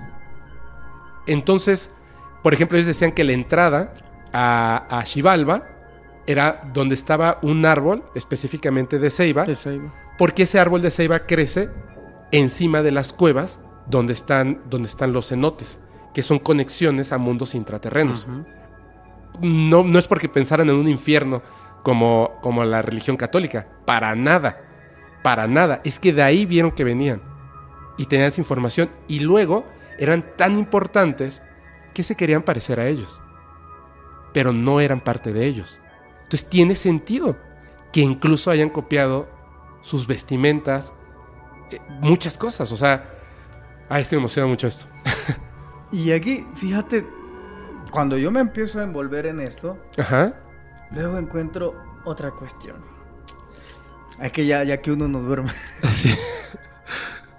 En el relato bíblico de Jesús, él dice que viene a la, o sea, baja a la tierra, les habla a las personas, sube. Ese momento que viaja a la tierra interna y de repente ves cómo era que sacó al incluso con su misma cruz. Entonces me pregunto si los aztecas vieron a Jesús, el Jesús real, ahí y lo interpretaron de esa manera, de lo que habían visto del Jesús que nosotros pensamos que es Quetzalcóatl. Entonces, empecé a ver que la Tierra va, lle- llega a un punto, los continentes, en donde, ok, aquí está la Tierra, aquí hay agua, pero en su profundidad, o sea, hay tierra. Está una conexión Sí. entre sí. Entonces, ahí donde me empezaba a preguntar realmente esa conexión que tiene todas las culturas. Y de hecho se supone que hay ciertos puntos, o sea que físicamente no es que estén conectados físicamente, o sea que hayas caminado como Jesús bajo, bajo tierra en el océano ti, ti, ti, ti, hasta llegar a América, porque sería imposible. Pero hay puntos naturales que son como portales que te conectan de un punto a otro, ¿cierto? Y se Sí. encuentran ahí. Sí. Hay cuatro tipos de portales. A ver, por favor. Uno es el portal de sitio que yo le llamo. Portal de sitio es como el que tú dices. Tú llegas a un lugar en la tierra y apareces en otro. El otro es un portal temporal. Que te metes en un portal y sales en otro tiempo. Ves gente antigua, gente de diferente. El otro es un portal eh, dimensional. El dimensional muchas veces pasa, no siempre somos conscientes, que vos te metes en ese, en ese mundo sin darte cuenta y vos sos como el fantasma de... ya me acordé, un ejemplo claro, A ver. de un portal dimensional. ¿Has escuchado vos la canción de Las Águilas que habla de que se va a un hotel? Ah, sí, sí, sí, sí, de Hotel California. Ahí. Esos hechos así pasan en los portales dimensionales. Ellos se meten en esos portales dimensionales, no son conscientes y están en esa realidad. Pero cuando salen de ese portal y voltean a ver atrás, eso ya no existe. Se metieron en esa otra dimensión. Ajá, es el portal dimensión. Y el otro ya es un portal estelar. ajá. Te metes eh, aquí y salís en la luna. Te metes, y de hecho hay mucho. Por ejemplo, allá en Perú hay muchas puertas dimensionales. Está Sacsayhuamán Ujú. y otras más, portales estelares. Es más, en Puebla, Ajá. Eh, en Cholula, ves que ahí hay un parque arqueológico. Ujú. Si vos vas al parque arqueológico, no sé si vos has ido ahí, ahí hay una piedra. Esa piedra que vos ves es un ovni, es un extraterrestre gris. No sé si no- alguna vez la has visto. La- o sea, las caras que están eh, No, en... aquí en Puebla, en Cholula, Ajá. está una cara redonda. Y vos lo ves y es un extraterrestre gris. ¿Ah, sí? ¿No, ¿Nunca lo has visto? ¿No? Te voy a mandar la foto porque yo fui a hacer eso. Yo entro y veo un extraterrestre y digo, rayos. Y voy con los acompañantes y le digo, oigan, vengan, que ven ¿Qué es ustedes esto? ahí. Y todos me dijeron, "Sí, es un gris, es un gris. Pero que lo habían elaborado hace miles de años. Y ahí está. Ahí mismo está un portal, el del Quetzalcóatl. Ujú. Que es un portal, es una puerta dimensional. De hecho, vos pones tu frente ahí y ves estrellas, ves cosas muy extrañas. Que está ahí en la pirámide de Cholula. No manches, voy a ir. Sí, andás y yo te lo... yo- es que yo estuve ahí, pues. Ajá. Entonces, de ahí conseguí a una testigo que vio salir de ahí a un ser. Ajá, sí, sí, sí, sí, sí, sí. No sé si vos lo viste, pero salió de ahí y habló con ella y se volvió a meter en esa puerta que está ahí, ese portal. Ahí está justo en la... la- Tú has cruzado portales. ¿Sí? Uno o dos, o más. Dos veces. Dos veces, programado. Yo no lo programé. No, no, tú no lo programaste. Ujú. O sea, a ti te dijeron, vas a... La primera vez te dijeron, tú vas a ir a tal lugar y cuando te diste cuenta estabas en otro lugar. Sí. Esto fue, bueno, han sido dos. Uno en Montserrat, en Ajá. Barcelona. Sí. Y el otro en una montaña que se llama Undersberg, Ajá. que queda allá en Alemania. Ujú. Esas dos han sido las únicas veces que ha pasado. ¿Cómo es? ¿Cómo se ve?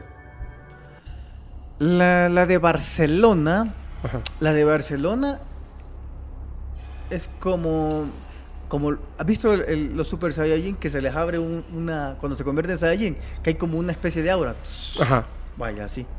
Es como una energía muy fuerte. Es como una energía ¿Luminosa? muy fuerte, luminosa, todo su arco.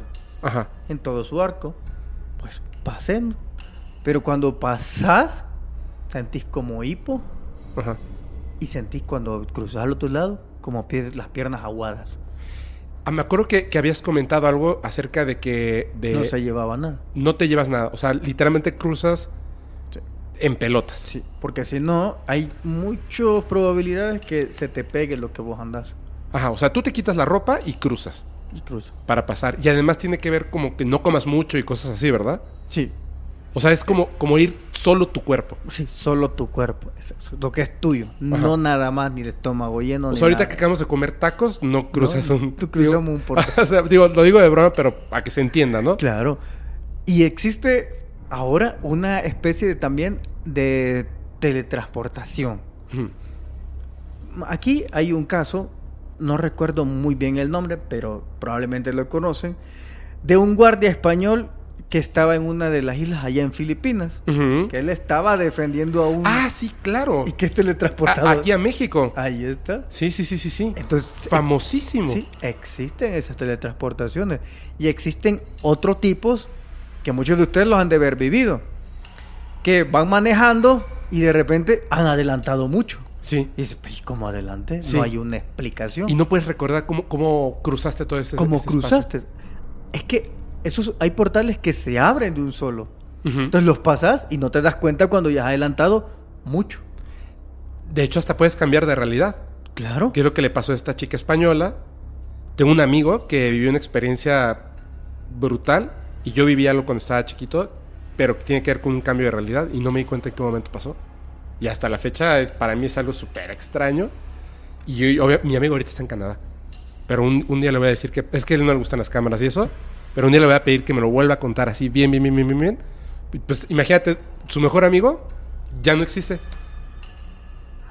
O sea, un día ya no, ya no existe su amigo, donde vivía, y entonces dice, nunca había ido a su casa, porque vivían en edificios, así como es muy común aquí. Aquí en la Ciudad de México pasó.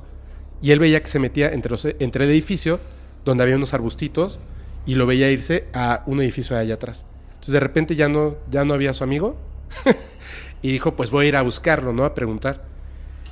Y el arbustito, atrás del arbustito, había pared. O sea, no había forma de llegar hacia allá y ya no se veía el edificio. Se salió, chiquito, se fue a dar la vuelta para entrar por el otro lado y era una explanada donde nunca habían, nunca habían existido edificios.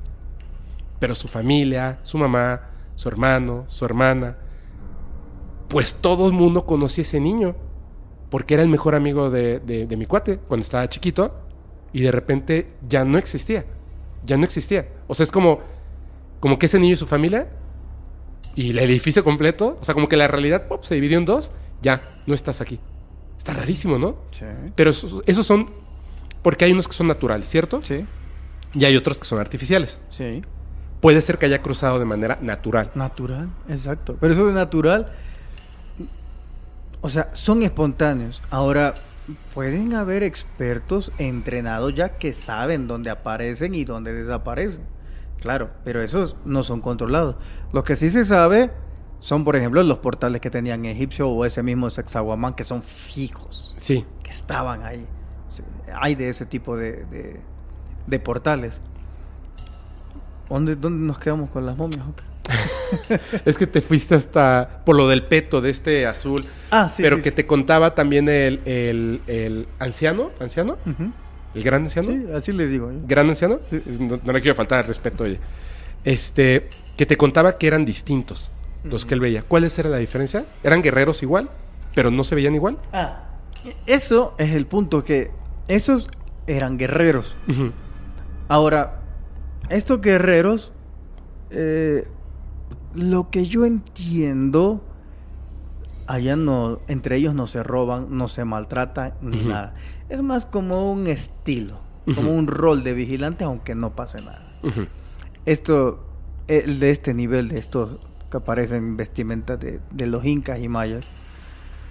Luego hay otros, eh, pero e- estos de que te estoy narrando son con los que él se reúne, que él se queda ahí, dice que se queda hasta un mes, dos meses, con esos.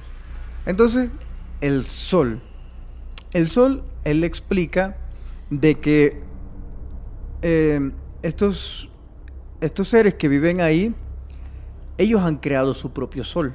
Ajá. Es un sol Artificial. artificial. Bueno, te explico y ya después me decís si es artificial. Ajá, a ver. Porque ellos cuentan de que cuando necesitaban luz y las plantas alimentarse, más abajo necesitan. Ajá. También ellos. Entonces cuenta que el tribunal lo que hace es que crean un sol de energía. Entonces cuentan que estos, los del tribunal, hicieron un, un círculo y entre todos pusieron las manos. Y cuando pusieron las manos, empezaron a crear, empezaron a crear hasta que crearon una bola. Porque esa bola luminosa la colocaron, o sea, entre todos, así como en forma energética, la colocaron y todas las demás personas que estaban ahí le enviaron energía a esa energía. Muy parecido a lo de Goku, digamos, cuando Sí, sí, sí, hicieron una genkidama. Exacto, esa es una genkidama. Eh, la llenan de su energía, crece. Entonces ellos dicen de que, él, mejor dicho, dice que todos los días eh, le dedican 15 minutos todos a nutrir esa energía. Entonces esa los ilumina y es la fuente de vida del sol, de animales, de plantas y otras cosas. O sea, incluso pueden tener varios solos, supongo, ¿no? Dependiendo de, de- Porque uno solo no puede iluminar todo. Supongo que en otras áreas a, a los que él no ha llegado, quizá. Claro, y la otra es de preguntar si lo necesitan. Porque como Claro. te expliqué que más atrás habían las plantas que iluminaban. Claro, claro, claro. Y entonces tal vez no se necesita. Si es que es otro mundo, ¿no? Claro, y tal vez, incluso, él cuenta que más, a- más abajo, Ajá. sus amigos donde él va son estos que yo te he contado. Ujú. Pero que él ha visto que llegan a otra especie que son ciegos. Pero son ciegos porque no necesitan ver en la oscuridad. Ok. Porque ¿Pero no tienen la- ojos? Sí tienen, Ajá. Pero porque- son ciegos. Pero son ciegos, de nacimiento. Pero ellos desarrollan una especie del tacto mucho más sensible. Es decir, él cuenta de que, a ver, no es un poder mental, porque yo le he insistido en eso. Si es un poder mental. Y no, yo entiendo que ellos han desarrollado el tacto más sensible. Es decir, digamos que ellos van caminando y sienten como la energía que hay una pared, por ejemplo. Como los murciélagos, ¿no? Como, Como los una murciélagos. ecolocación. Exacto. Ajá. Como los murciélagos. Entonces, ellos se movilizan así perfectamente con, con donde quiera que ellos vayan. Claro, como los topos ciegos o los peces, estos que tienen los ojos totalmente blancos que son ciegos Claro. y no chocan entre ellos. Exacto. O sea, ellos sienten la vibración del agua de que hay otro adelante y lo esquivan. Exacto. Entonces, es lo mismo. Entonces, y tiene lógica, si más abajo no ocupas luz de vista, Claro. claro. Entonces, probablemente es parte de una evolución porque te reponen el sentido de la vista con más sensibilidad, que es lo que vos necesitas. Y así van contando. eh, ¿Y cómo se comunican con, con el gran anciano? él menciona que se comunican, al menos estos, sus amigos, es de forma de, de la mano. Así, se agarra. O sea, él les da la mano Así. y, y se toman. ¿Sí? Y se pasan información. Comunicación. Sí, puedes hacer información si vos querés. O sea, es como la telepatía, pero más necesito tocarte para, Sí. para hacer el vínculo. Pero con él. Con él, claro, con él. Entre los otros no. Claro, entre ellos así, ¿no? Y contaste en uno que hacían música, como, un, como unos ritmos, Sí, con uno como tambor. con unos como tambores. Sí, De hecho, tienes un audio, ¿verdad? tengo un audio.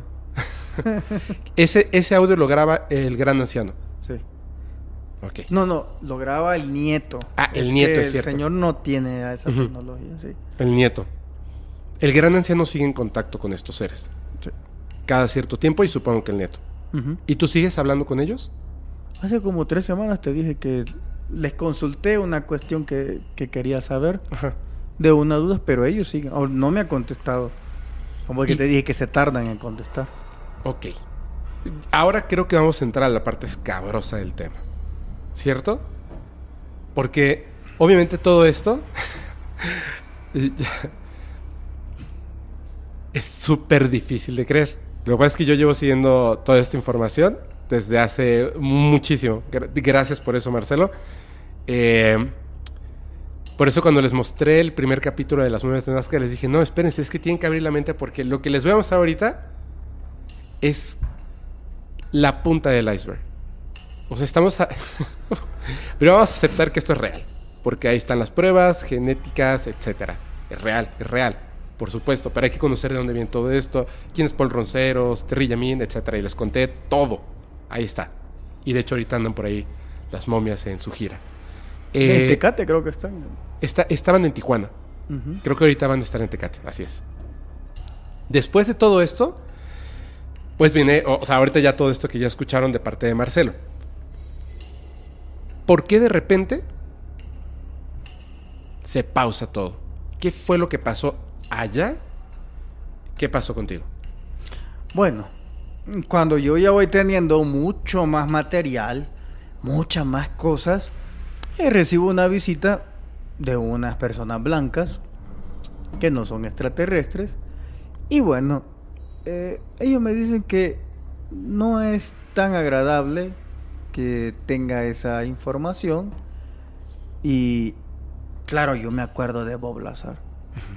Entonces yo les dije, bueno, eh, el problema es que no solo yo la tengo.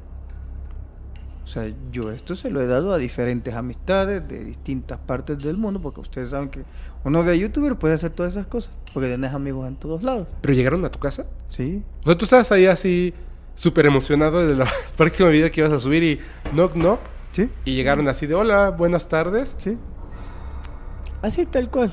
y a platicar, ¿no? Y a platicar. eh, ellos me dijeron, mira, sabemos que tienes esto, esto, esto, esto, esto. Sí, esto". claro. Claro, bueno. Yo le dije, sí, sí, sí, sí. Pero no solo yo. Yo le insistía que no era solo yo. Es decir, ustedes se lo pueden llevar, pero eso siempre va a estar. Entonces, eh, hice un trato, un arreglo con ellos. Dentro de los arreglos que tuvimos, era que yo iba a publicar cierta cos- fo- cosa, pero no en YouTube. Les dije, Ujú. me siento comprometido con los que llevan este tema. Ujú. Le digo, entonces voy a hacer unas presentaciones y, y yo quería presentar otros videos, pero me dijeron que esos no. Y le dije, bueno, esto es esto y hice ya la, la escogitación. O sea, es que me imagino, otra vez, y lo comentábamos en el capítulo pasado, la gente se imagina algo como en las películas, pero es, es que es, es terrenal, o sea, es humano. Me imagino que, que incluso era así como de, a ver, va- vamos a ver que sí, que no, vamos a platicar. ¿Quieres un cafecito? ¿Quieres agua? ¿No? Fíjate que eh, quiero decirte que fueron bastante amables, pero, Eso es lo que me imagino. pero sucede que fueron así conmigo porque yo trabajo con la célula. Sí, sí, sí, sí, sí, sí. Entonces, ahí, digamos que no es que estaba solo yo. Yo Ajá. conozco de casos que tienen material, pero no tienen tratos y les fue mal. Ujú, El Roman, ujú. voy a citar un ejemplo. Sí, como está en Roman, le ¿Cómo fue súper mal. Claro, como también le fue mal a Bob Lazar, porque no tenía nadie que lo respaldara. Sí. Entonces, no tener nadie que lo respaldara, el pobrecito salió a las televisoras a contar y eso fue su ayuda, su salvación. De hecho, ahora el, el último documental que tiene, Les cayó el lo teléfono. comentaba, hay 15 minutos que si no sabes bien la historia de Bob Lazar, dices, ¿qué? ¿Qué está pasando? No lo entiendo. Si sabes la historia de Bob Lazar bien, está haciendo una negociación. ¿Sí? En el documental él está haciendo una negociación, no con el espectador. Su amigo, el director, dice, vamos a hacer esto. Y es, es muy clara la negociación. Dice a cámara. No, no directamente a cámara, sino como que está platicando con ella y la cámara está grabando. ¿Tú tienes esto? Y dice, no. ¿Pero lo tuviste alguna vez? No puedo decirlo. Digamos que está en algún lugar. Si existe, está en algún lugar. Pero no donde lo buscan. Ya, o sea, es... El mundo no se va a enterar de mi parte de esto, pero ya déjenme en paz. Así. Y, y ahora ve qué tranquilo está. Claro. Es que ahí donde te digo que el, la egocentría que puedes llegar a tener, tienes que destruirla. Pero tampoco tienes que ser humilde, porque te destruye. Sí, sí, sí, sí, sí. ¿Mm? Entonces tienes que ser equilibrado. Perfecto. En esa negociación, eh, primero de antemano yo les dejo claro que no solo soy yo. Eso es lo primero. Y después ya me dicen, bueno, hagamos una cosa. Eh, no muestres esto, esto, esto, esto. Y ahí es donde estaban, ¿te acuerdas que yo te dije que este, este plan que tiene la élite de divulgación va por partes? Primero te dije que era el primer paso, la negación.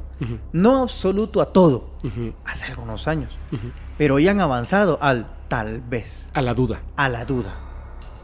El próximo ya van a ser más a descartar por completo, por completo, que ellos tengan participación. ¿Mm? Así es.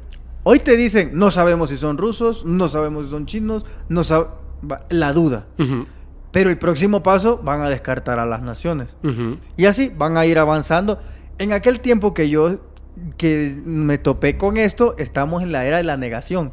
Por eso es que a Maussan, cuando él saca, le lanzan una campaña mediática de la negación. Claro.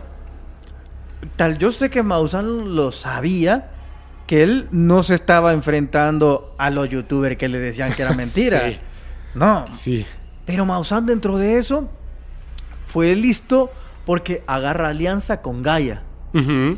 Y Gaia sí tiene un gran respaldo, Sí. ¿sí? Con muchos militares y todo. Sí. Entonces, en la negociación, Ujú. aquel dijo, no, voy a estar solo si yo me meto en esto. Agarra a Gaia y, y está respaldado. Entonces, fue magistral. Tal vez muchos no lo entiendan, pero fue magistral lo que hizo Maussan. Sí. O sea, buscar un respaldo. Sí. Y ahí viene la campaña mediática en contra de Maussan. Exacto. No fue en contra de los demás. Exacto. Porque yo vi que le tiraban duro a Sauce, Ajá. al biólogo, no me acuerdo cómo es que se llama el morenito. No, no me acuerdo, no me acuerdo. Bueno, al morenito. a Salce. A Salce, Salce le tiraban. Salce es el, es, es el médico. el- el militar. Sí, sí, sí. Y luego está el biólogo. Sí, que no me acuerdo cómo morenito, se que llama. no me acuerdo cómo se llama. Y luego está Maussan, digamos las tres. Y a los tres les tiraron con todo. Sí. Pero no a la evidencia. No a la evidencia. A, A, la ellos. persona. Exacto. Y si te fijaste, no se metieron con Gaia. No, no, no, no. no, Nunca los tocaron a No. ellos. No. Aquí la onda era lincharlos a ellos. Sí, al comunicador. al comunicador.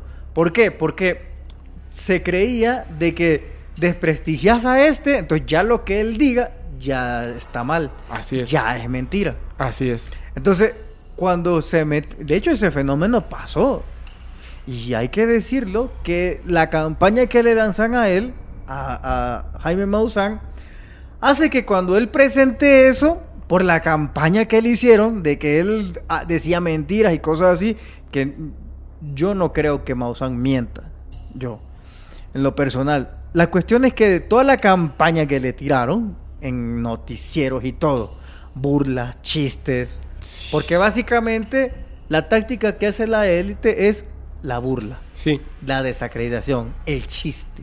De hecho, yo me acuerdo que decíamos, había un meme que salía, ¿cuántos años cumplía tercer millennium, creo? Y decía, tres.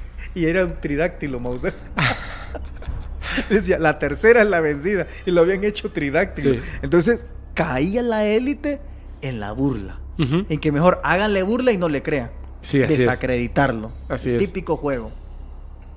Pues sucede que cuando este campo llega a la pla- a- al campo youtuber, muchos youtubers que no investigan, no se metieron en Sí. esto, que, que son youtubers a los cuales yo les tengo mucho aprecio. Que, Yo sí voy a decir nombres y apellidos, porque yo les tengo muchísimo aprecio también, pero me molestó muchísimo, ¿eh? sí, sí, no, si no hay ningún problema, es que lo puedo Ya- decir. hasta tú los conoces. Claro. Y tú acabas de estar con uno de ellos. Claro, entonces eh, me molestó, por ejemplo, cuando vi a JL que él decía falso. Y de Sí. repente, otro falso. Pero yo dije, pero ¿y esto? Rimbel JL y este del de BM Gran Misterio. Sí.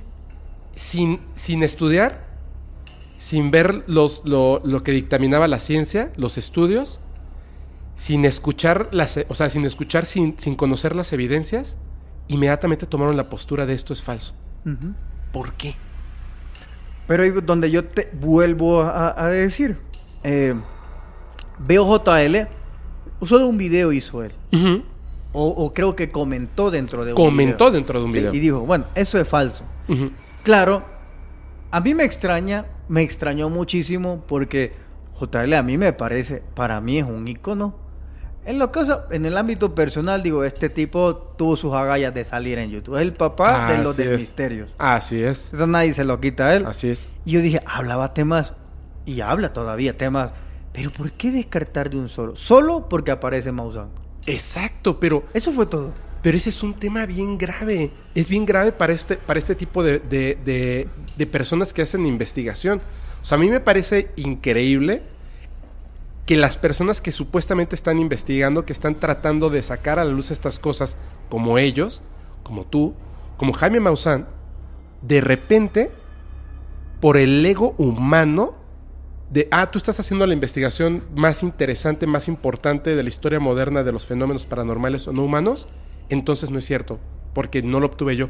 Exactamente el mismo diálogo que tienen estos arqueólogos peruanos, que cuando están mostrando la evidencia dicen, no, la evidencia proviene de, de- de un objeto, de un guaquero, entonces ya es falsa. ¿Qué- ¿Qué? O sea, es que no tiene sentido lo que estás diciendo. O sea, con todo respeto, respete ese señor.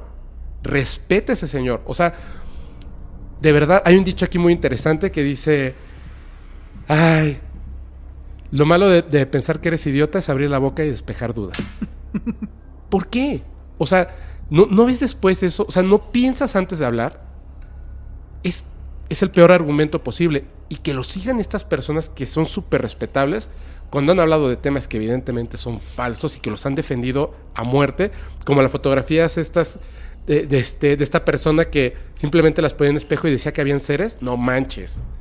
No manches. O sea, por favor, tómenle una foto a un árbol, la corteza de un árbol y luego vean la mitad y van a ver que obviamente la mente humana sí funciona. Van a ver caras y van a ver cosas. Eso sí lo defendían y esto con evidencia científica sólida que está ahí. Decir no, porque es de Jaime Maussan. Qué mal que nos hayan adestrado así. Claro, pero es que te digo que como Maussan, eh, el tipo se mete, se metió, mejor dicho, donde ya la élite le molestaba. Sí. Entonces, ¿qué, qué es más fácil?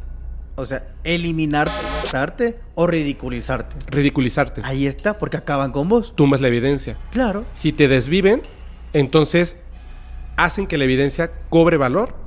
Porque, pues, oye, ¿supiste que le pasó esto a esta persona? Fam- el famosísimo X o Y, que Claro. estaba mostrando esta evidencia. Entonces la evidencia es real. Y todo el mundo estaría con los ojos ahí. Exacto. Entonces, lo mejor es ridiculizarte. Sí. Entonces, le lanzan la campaña a Maussan. Pero que caigan los, los investigadores de estos fenómenos, personas tan Pero es inteligentes. que, eh, fíjate que... Qué ah, grueso, ¿no? Pero fíjate que de Maussan yo te lo digo del otro lado, de Europa. Habían eh, periodistas que sí hablaban muy feo de, de, de Maussan. Lo ridiculizaban. Entonces yo vi- ¿Cuánto debe de costar ridiculizar a una persona hasta el otro continente? No, es que ellos, claro, eh, tienen sus programas ahí. Por ejemplo, yo vi otra persona que también admiro muchísimo, a Iker Jiménez. Ajá. O sea, es un tipo profesional. Pero en la foto que sacó Maussan, ¿te acuerdas? En esa evidencia, yo vi que él más bien como que se burló. Sí. Y, yo, y me mandó, Jaime Maussan me mandó a mí el documento donde está toda la evidencia, no solamente esa fotografía. No, claro, pero yo vi ese pedacito y Ajá. vi que se burló. Sí, y sí, así es. Pero yo dije, ¿cómo no puede burlarte? En tanto, creo que un periodista podría poner en duda, Ujú. Así es. pero no burlarte. Exactamente. Entonces, y en aquel tiempo, Iker tenía mucho poder. sí, muchísimo, O sea, era el- el- o sea, dominaba tele, dominaba radio, o sea, era un tipo, un crack. Lo que él decía era. Sí, Y claro, entonces allá él tenía mucha influencia. sí. Supongo que también de ahí vino la influencia para los demás. Supongo, eh, por ejemplo, Rimbel, lo quiero mucho a, a Parceriza. Me muchísimo, encanta su, su canal. Y el tipo lee, estudia, analiza todo. Al menos yo, yo de él sí no vi ningún video que él hiciera. Yo. Yo sí vi. Va. También solamente comentó. Dijo, no voy a hablar de ese tema porque ese tema es falso. va. Yo, yo no vi eso, solo vi el de, el de, el de Jaime. El de JL. El de JL. Yo vi el de. JL, el de BM, el de Rimbel, que dijeron no. Y también Vicente Fuentes, que lo super recontraadmiro, que dijo, no, eso, no voy, a, no voy a sumar a eso porque es falso y solamente se está haciendo para engañar a las personas y sacarles dinero. Claro. Es un fraude, eso fue lo que dijo. Yo vi el, el de, el de JL, eso. Los demás no lo vi, Ujú. eh, si soy muy honesto. Pero sí creo que el hecho de la campaña que le hicieron a Maussan afectó esa onda. Porque Claro. aquellos tipos son quienes son mucha influencia. Así es. Son los papás del misterio, honestamente. Así es. Nos guste o no los de América, es así. Entonces, eh, tienen mucho poder. Pero Maussan habían acabado con su imagen, con su palabra, con todo. Entonces, cuando llega allá, ah, ma- es de Maussan, bo, es falso. Y ya decían que era falso. Y claro, aquí hay que hablar también el, el papel que jugaron youtubers de aquí de México. Habían youtubers que Maussan, por ser Maussan, desacreditaban y decían, eso es falso, eso es falso. Muchos youtubers eh, hoy que prácticamente están en época de extinción, pero en su momento cuando tuvieron poder, pienso que deberían no de haber atacado a la persona, sino haber cuestionado la investigación, que está bien, pero cuestionarla en campo. O sea, ir a ese lugar. Voy a citarles el, el ejemplo. Bueno, en esto está mal lo que voy a hacer, pero me, me pongo de ejemplo. Ahí me llega una investigación y esto. Yo puedo verlo en internet, pero yo viajo a los lugares. No siempre les muestro videos de eso, pero yo voy a los lugares. Quiero ver qué hay. Quiero ver qué se siente. O sea, viajo, me instruyo, leo, pregunto a la gente de ahí y sacas tus conclusiones y decir, "Mm, yo creo que es falso. Pero solo porque lo ves en Instagram o porque lo dice Maussan, no siento que sea eso profesional. Entonces, muchos youtubers sí jugaron un rol por, en co- por estar en contra de Maussan. Sí, porque les generaba dinero. Claro, le generaba dinero hablar de Maussan. Ujú. Y no se, enfri- no se enfrascaron en, ok, esa investigación de Maussan, ok, veámosla, a ver, ¿dónde están los fallos, dónde no? Entonces siento que esa cuestión sí afecta mucho y que el poder fáctico va tras estas personas. Cuando quieres divulgar algo, van contra vos. Y eso fue lo de la factura que pagó Maussan. Que al final, eh, fíjate, sinceramente, para el hallazgo que son las momias de Nazca, No tener un cuerpo ahí, pero honestamente no ha pasado nada. Exacto. Debiera ser la noticia más importante de la historia moderna de la humanidad porque es la evidencia palpable, estudiable, de que existe una forma de vida distinta a la nuestra bajo tierra. Es impresionante. Es como tener un cuerpo de una sirena. Exacto. No manches. Y no tienes una. Tienes varias. Y tienes manos. Y tienes cabezas. Y tienes cerebros. Y tienes corazones. Y tienes una cantidad impresionante como para simplemente decir, no, porque lo dijo tal persona, me voy a burlar de esto. ¿Qué? Wow. E- Exacto. Entonces, los poderes fácticos, en cierta manera, digamos, lo que les puedo asegurar que lo de los Men in Black es cierto. Pero también no siempre van los Men in Black, sino que te destruye ese poder mediático. Que, que los poderes fácticos chasquean los dedos y estos van a atacar a quien sea. Así es. Es más, podemos, bueno, no vamos a tocar en ese tema, pero la cuestión es que existe ese punto donde ya no te destruyen de manera física, sino te destruyen de manera mediática. Sí. Y entonces, aunque vos tengas una prueba definitiva, pero, ah, ma, o sea, pues, es mentira, ya no. Es- hasta eso es que hicieron que llegáramos. Y quizás, quizás, incluso yo se lo digo, o sea, yo me metí a YouTube y veía desmontando a Jaime Maussan. Otro video fake de Jaime Maussan. Jaime Maussan nos mintió. Sea, Yo tantas también. Cosas, tantas cosas que se veían. Y yo fíjate que, lejos de eso, yo realmente sí destacaba que este tipo le volaron duro por todos lados y seguía. Y seguía. Y seguía. Sí, y claro. seguía, y seguía. Cualquiera lo deja. O sea, a nivel que en tu propio país se estén burlando de vos. Claro, imagínate. ¿Te imaginas? No, no, no, no, no, no. Uf. No, y el tipo le hizo, le hizo frente. Entonces, y hoy, yo siento que esto, mucho de las cosas que están pasando ahora es una victoria de Maussan, ¿sabes? Sí, sí, sí, sí, sí, por O sea, supuesto. Total, desde lo que dice el gobierno de Estados Unidos, de, de todo. Entonces, no toca más que decir, Maussan tenía razón. Claro. Así de fácil. Y hoy incluso al que ataque, fíjate, yo me he puesto en este escenario. Yo digo, hoy el que ataque a Jaime Maussan, ese se ve mal. Antes se miraba bien, atacar a Jaime. Maussan, está bien lo que hace. Pero hoy alguien que ataque a Maussan, se ve mal. Claro. Porque él, eh, de tanto que luchó diciendo existen, existen, que al final el gobierno de Estados Unidos dijo, sí, miren, hay estas cosas. Todo lo que él decía era verdad. Yo, yo noto que hay muchas personas. De hecho, ho- hoy vi un, un TikTok que me pareció súper interesante. Un tipo le hace una pregunta a dos chicas. Lo voy a buscar para poner aquí. Le hace una pregunta a dos chicas. Y les dice: 19 más 2 es 21. Lo hace de tal manera que dices: Sí, obviamente sí, ¿no? 19 más 2 es 21. Y le dice: Ah, le dice: ¿Estás segura que 19 más 2 es 21? Le dice una de ellas. Y dice: Claro. Y dice, ¿cómo ves que tu amiga dice que sí? Y la otra chica, obviamente 19 más 2 es 21.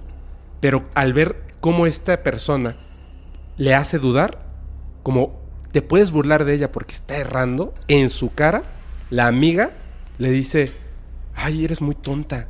¿Cómo? O sea, y le dice, no, sabe, ¿verdad? No. Dice, a ver, te lo voy a preguntar. ¿19 más 2 es 21? Y duda y dice, sí. ¿Cómo ves? Dice, eres tan tonta. ¿Cómo le volteó? Y la amiga está atacando a la persona que está respondiendo correctamente.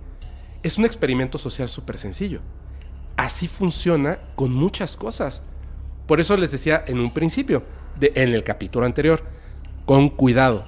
O sea, comunidad, yo sé que ustedes son personas más inteligentes, más abiertas de mente, que escuchan antes de tomar una decisión a lo, a lo menso, ¿no?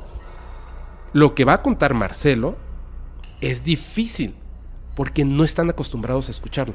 La cosa está en que toda esta información conlleva, conlleva muchas cosas donde fuerzas que quieren que continúes, fuerzas que quieren que te calles. Tú tomaste una decisión. Llegaste a una negociación hasta aquí. ¿Sí? ¿No sentiste esa... ¡Ah! ¿Quiero seguir? No, porque como te he explicado, también uno debe tener un, demo- un dominio emocional. Ajá. Entender la realidad de las cosas, cómo están girando. Entonces, un paso en falso de egocentría te puede costar caro. un paso en falso de humildad te puede costar caro. Entonces entra la madurez.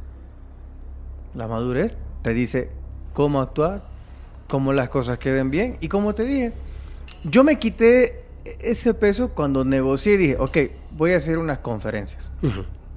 No van a ser transmitidas en YouTube. Solo las personas que están ahí. Y yo dije, a las personas les dije, porque hay unos que me acompañaron de ahí. Y yo dije, prohibido grabar, prohibi- pero yo quería que la gente grabara, que no me hiciera caso. Pero fueron obedientes. Chispas. Ah, Entonces, eh, porque se fue el trato. Decir que no se podía grabar. Pero créeme que, como si- incluso yo a veces decía en las conferencias, eh, antes de terminar, si quieren, me pueden tomar una foto ahorita. Pero claro, yo no les decía que a mí, sino a los que, lo que viera estaba lo que atrás. Sí, porque yo nunca apagué la pantalla. ¿Mm? Nunca apagué la pantalla. De hecho, la dejé disparando para que la gente captara algo de lo que estaba ahí. Pero no, la gente me dijo, pásate para acá por la luz. Y ya me quitaron la pantalla. Aquí me da bien la luz. Tengo una pregunta final. ¿Tú crees que en el futuro alguien, o sea, se vaya a retomar este tema de alguna manera? sí, ¿Sí? sí, segurísimo. Yo tengo entendido que en el momen- en otros momentos va a salir un nuevo ser. Ahora, yo puedo sacar un ejemplo. Si yo pudiera sacar imágenes, a este ahora, Fepo, todo mundo diría que es Photoshop, que es esto, que es lo otro. Ujú. Pero si ya sale un nuevo ser o un nuevo cuerpo, entonces ya tenés como respaldar todas las imágenes.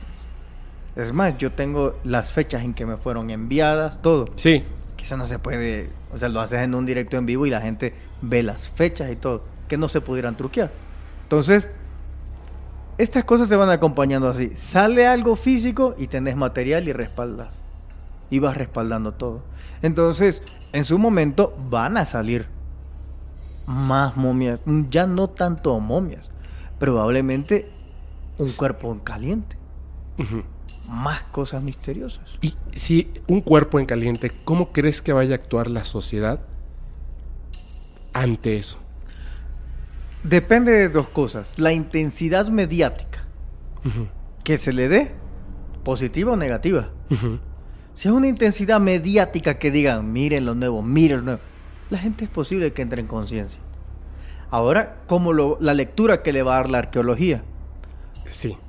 Porque lastimosamente estamos en una etapa donde el periodista puede decir cosas, pero siempre ocupa la palabra, el experto dice, ¿Mm? El experto dice que eso se puede hacer perfectamente con taxonomía. Y que esas se hacen ahí en Pum, Puncu, no me acuerdo cómo se llama en Perú, donde hacen esto. Es una zona donde Ah, hacen unos armazones. Ajá. Que hay zonas en Perú que hacen armazones así. Sí. Pero eh, ya, lo, ya lo salen descartando. Entonces, todo depende cómo un arqueólogo lo diga, lo defienda. Yo creo que eso va a depender mucho.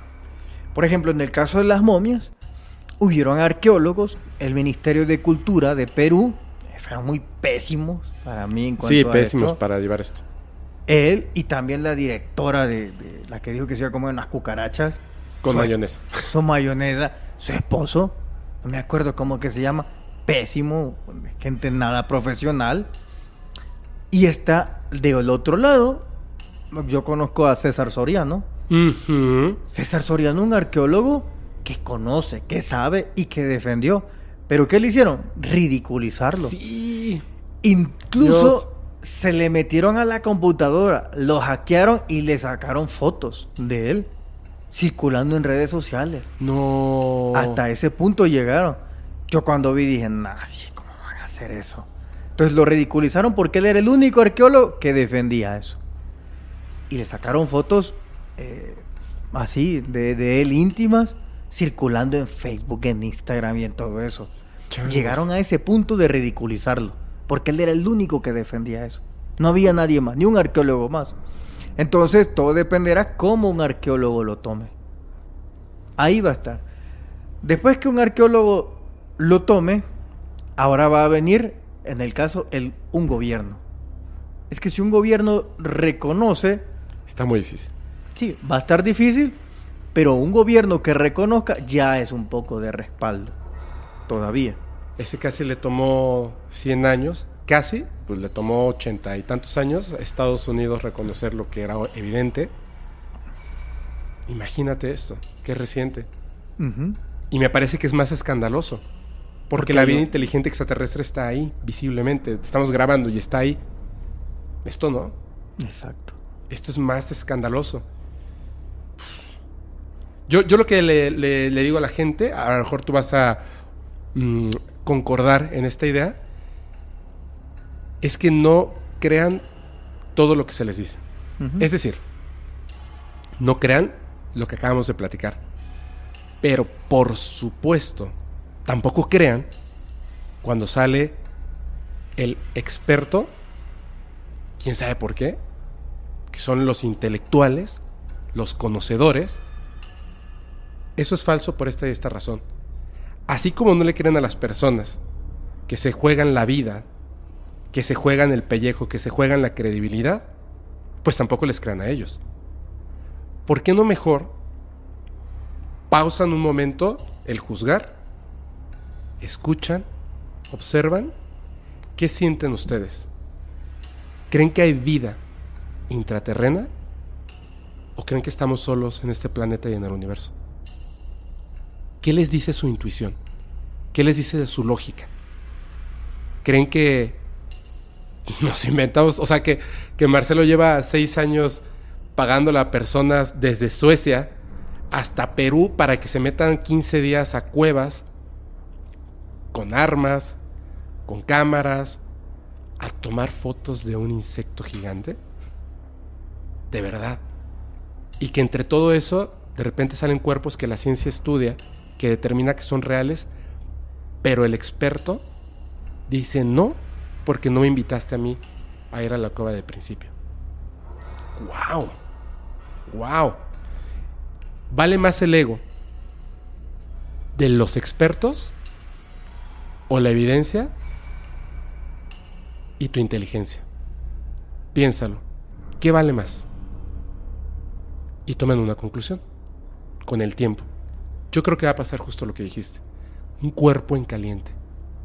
Y, Exacto. y las cosas pueden cambiar en ese momento.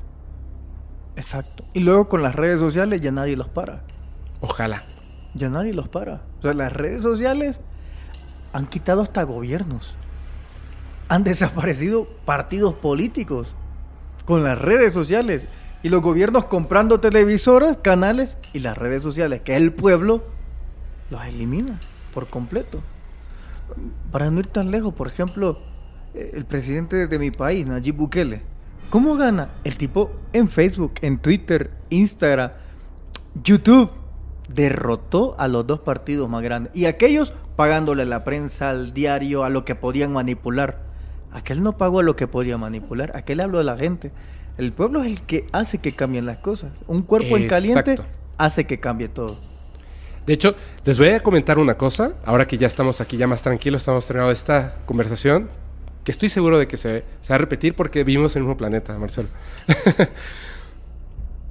Cuando estabas, yo, yo soy de la idea de que estos seres, bueno, soy de la idea, pues aquí, tú, me- tú nos puedes decir si sí o si no.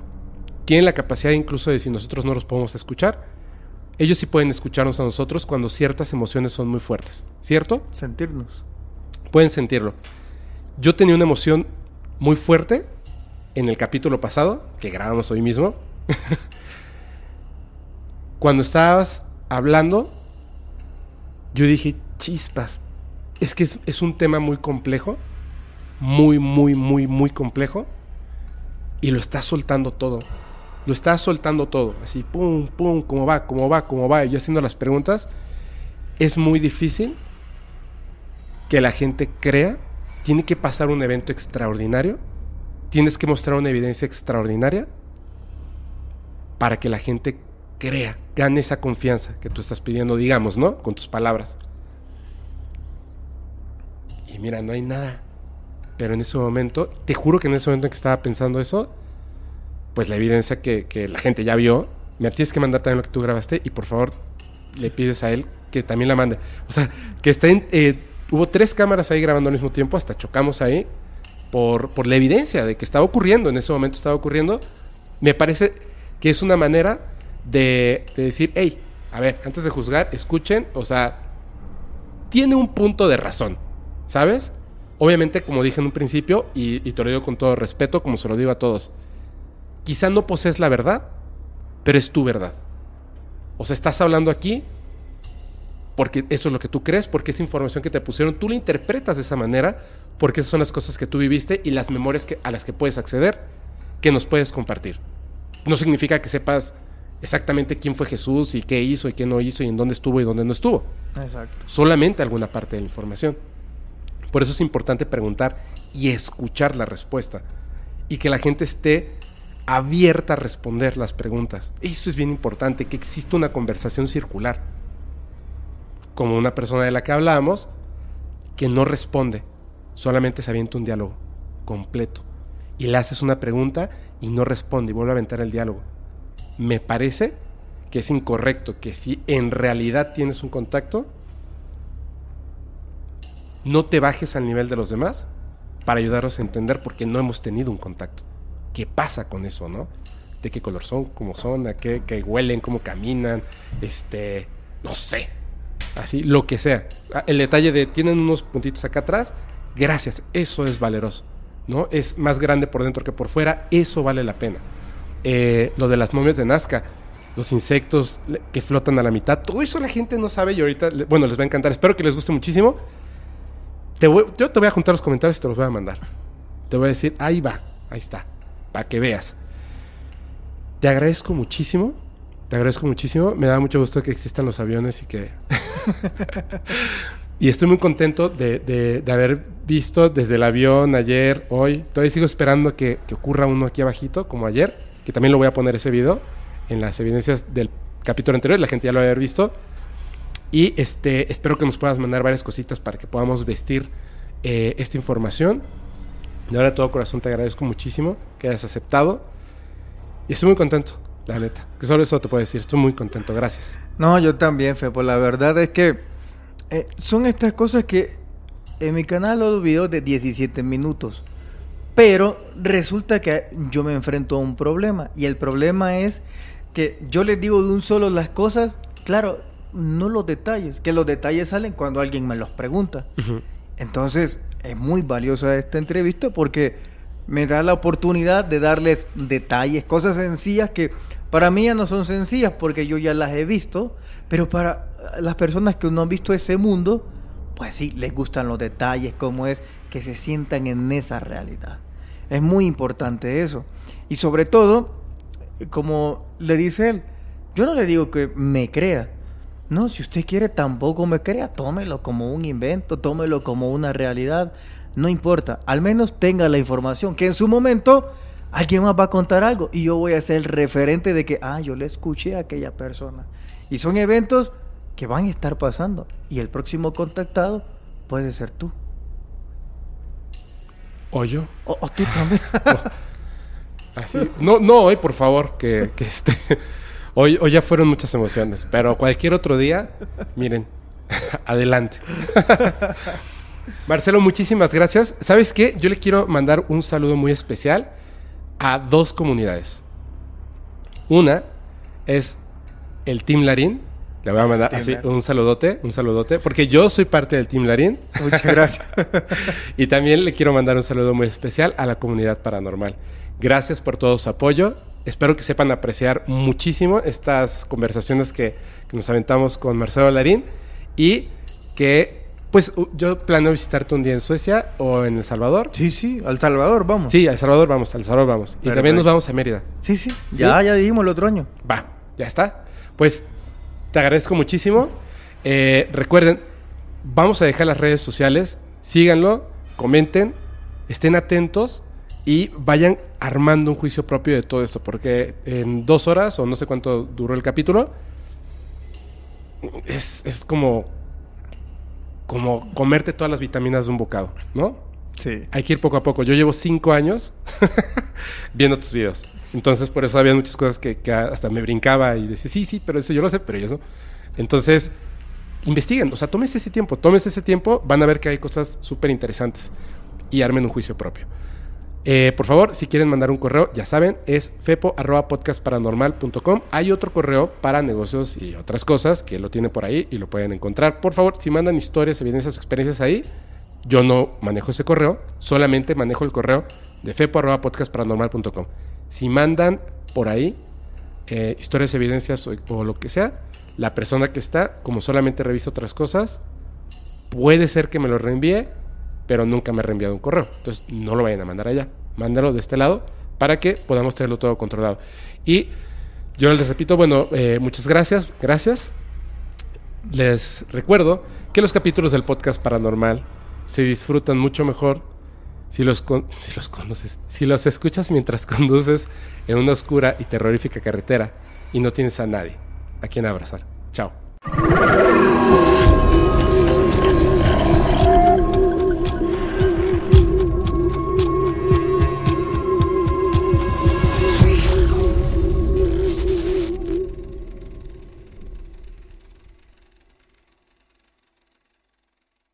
¿Estás listo para convertir tus mejores ideas en un negocio en línea exitoso? Te presentamos Shopify. Tal vez no lo sabías, pero nuestro podcast More Than Mamis es un negocio y lo empezamos por supuesto para desahogarnos y hablar sobre la maternidad, no para convertirnos en expertas de ventas y del e-commerce. Así que sí, necesitábamos ayuda para vender nuestro merch y poner en marcha nuestra tienda. ¿Y cómo suena con Shopify? Llegó otra venta. Shopify es la plataforma de comercio que está revolucionando millones de negocios en todo el mundo. Ya seas un emprendedor desde tu casa o desde donde sea, Shopify es la única herramienta que necesitas para iniciar, administrar y hacer crecer tu negocio sin dificultades. Con Shopify puedo gestionar pedidos, envíos y pagos desde cualquier lugar, brindándote toda la información y estadísticas de tus ventas al detalle. Regístrate para un periodo de prueba con tan solo un dólar al mes en shopify.com barra sonoro, todo en minúsculas Ve a shopify.com barra sonoro para llevar tu negocio al siguiente nivel. Shopify.com barra sonoro. ¿Estás listo para convertir tus mejores ideas en un negocio en línea exitoso? Te presentamos Shopify. Tal vez no lo sabías, pero nuestro podcast More Than Mamis es un negocio y lo empezamos por supuesto para desahogarnos y hablar sobre la maternidad, no para convertirnos en expertas de ventas y del e-commerce. Así que sí, necesitábamos ayuda para vender nuestro merch y poner en marcha nuestra tienda. ¿Y cómo suena con Shopify?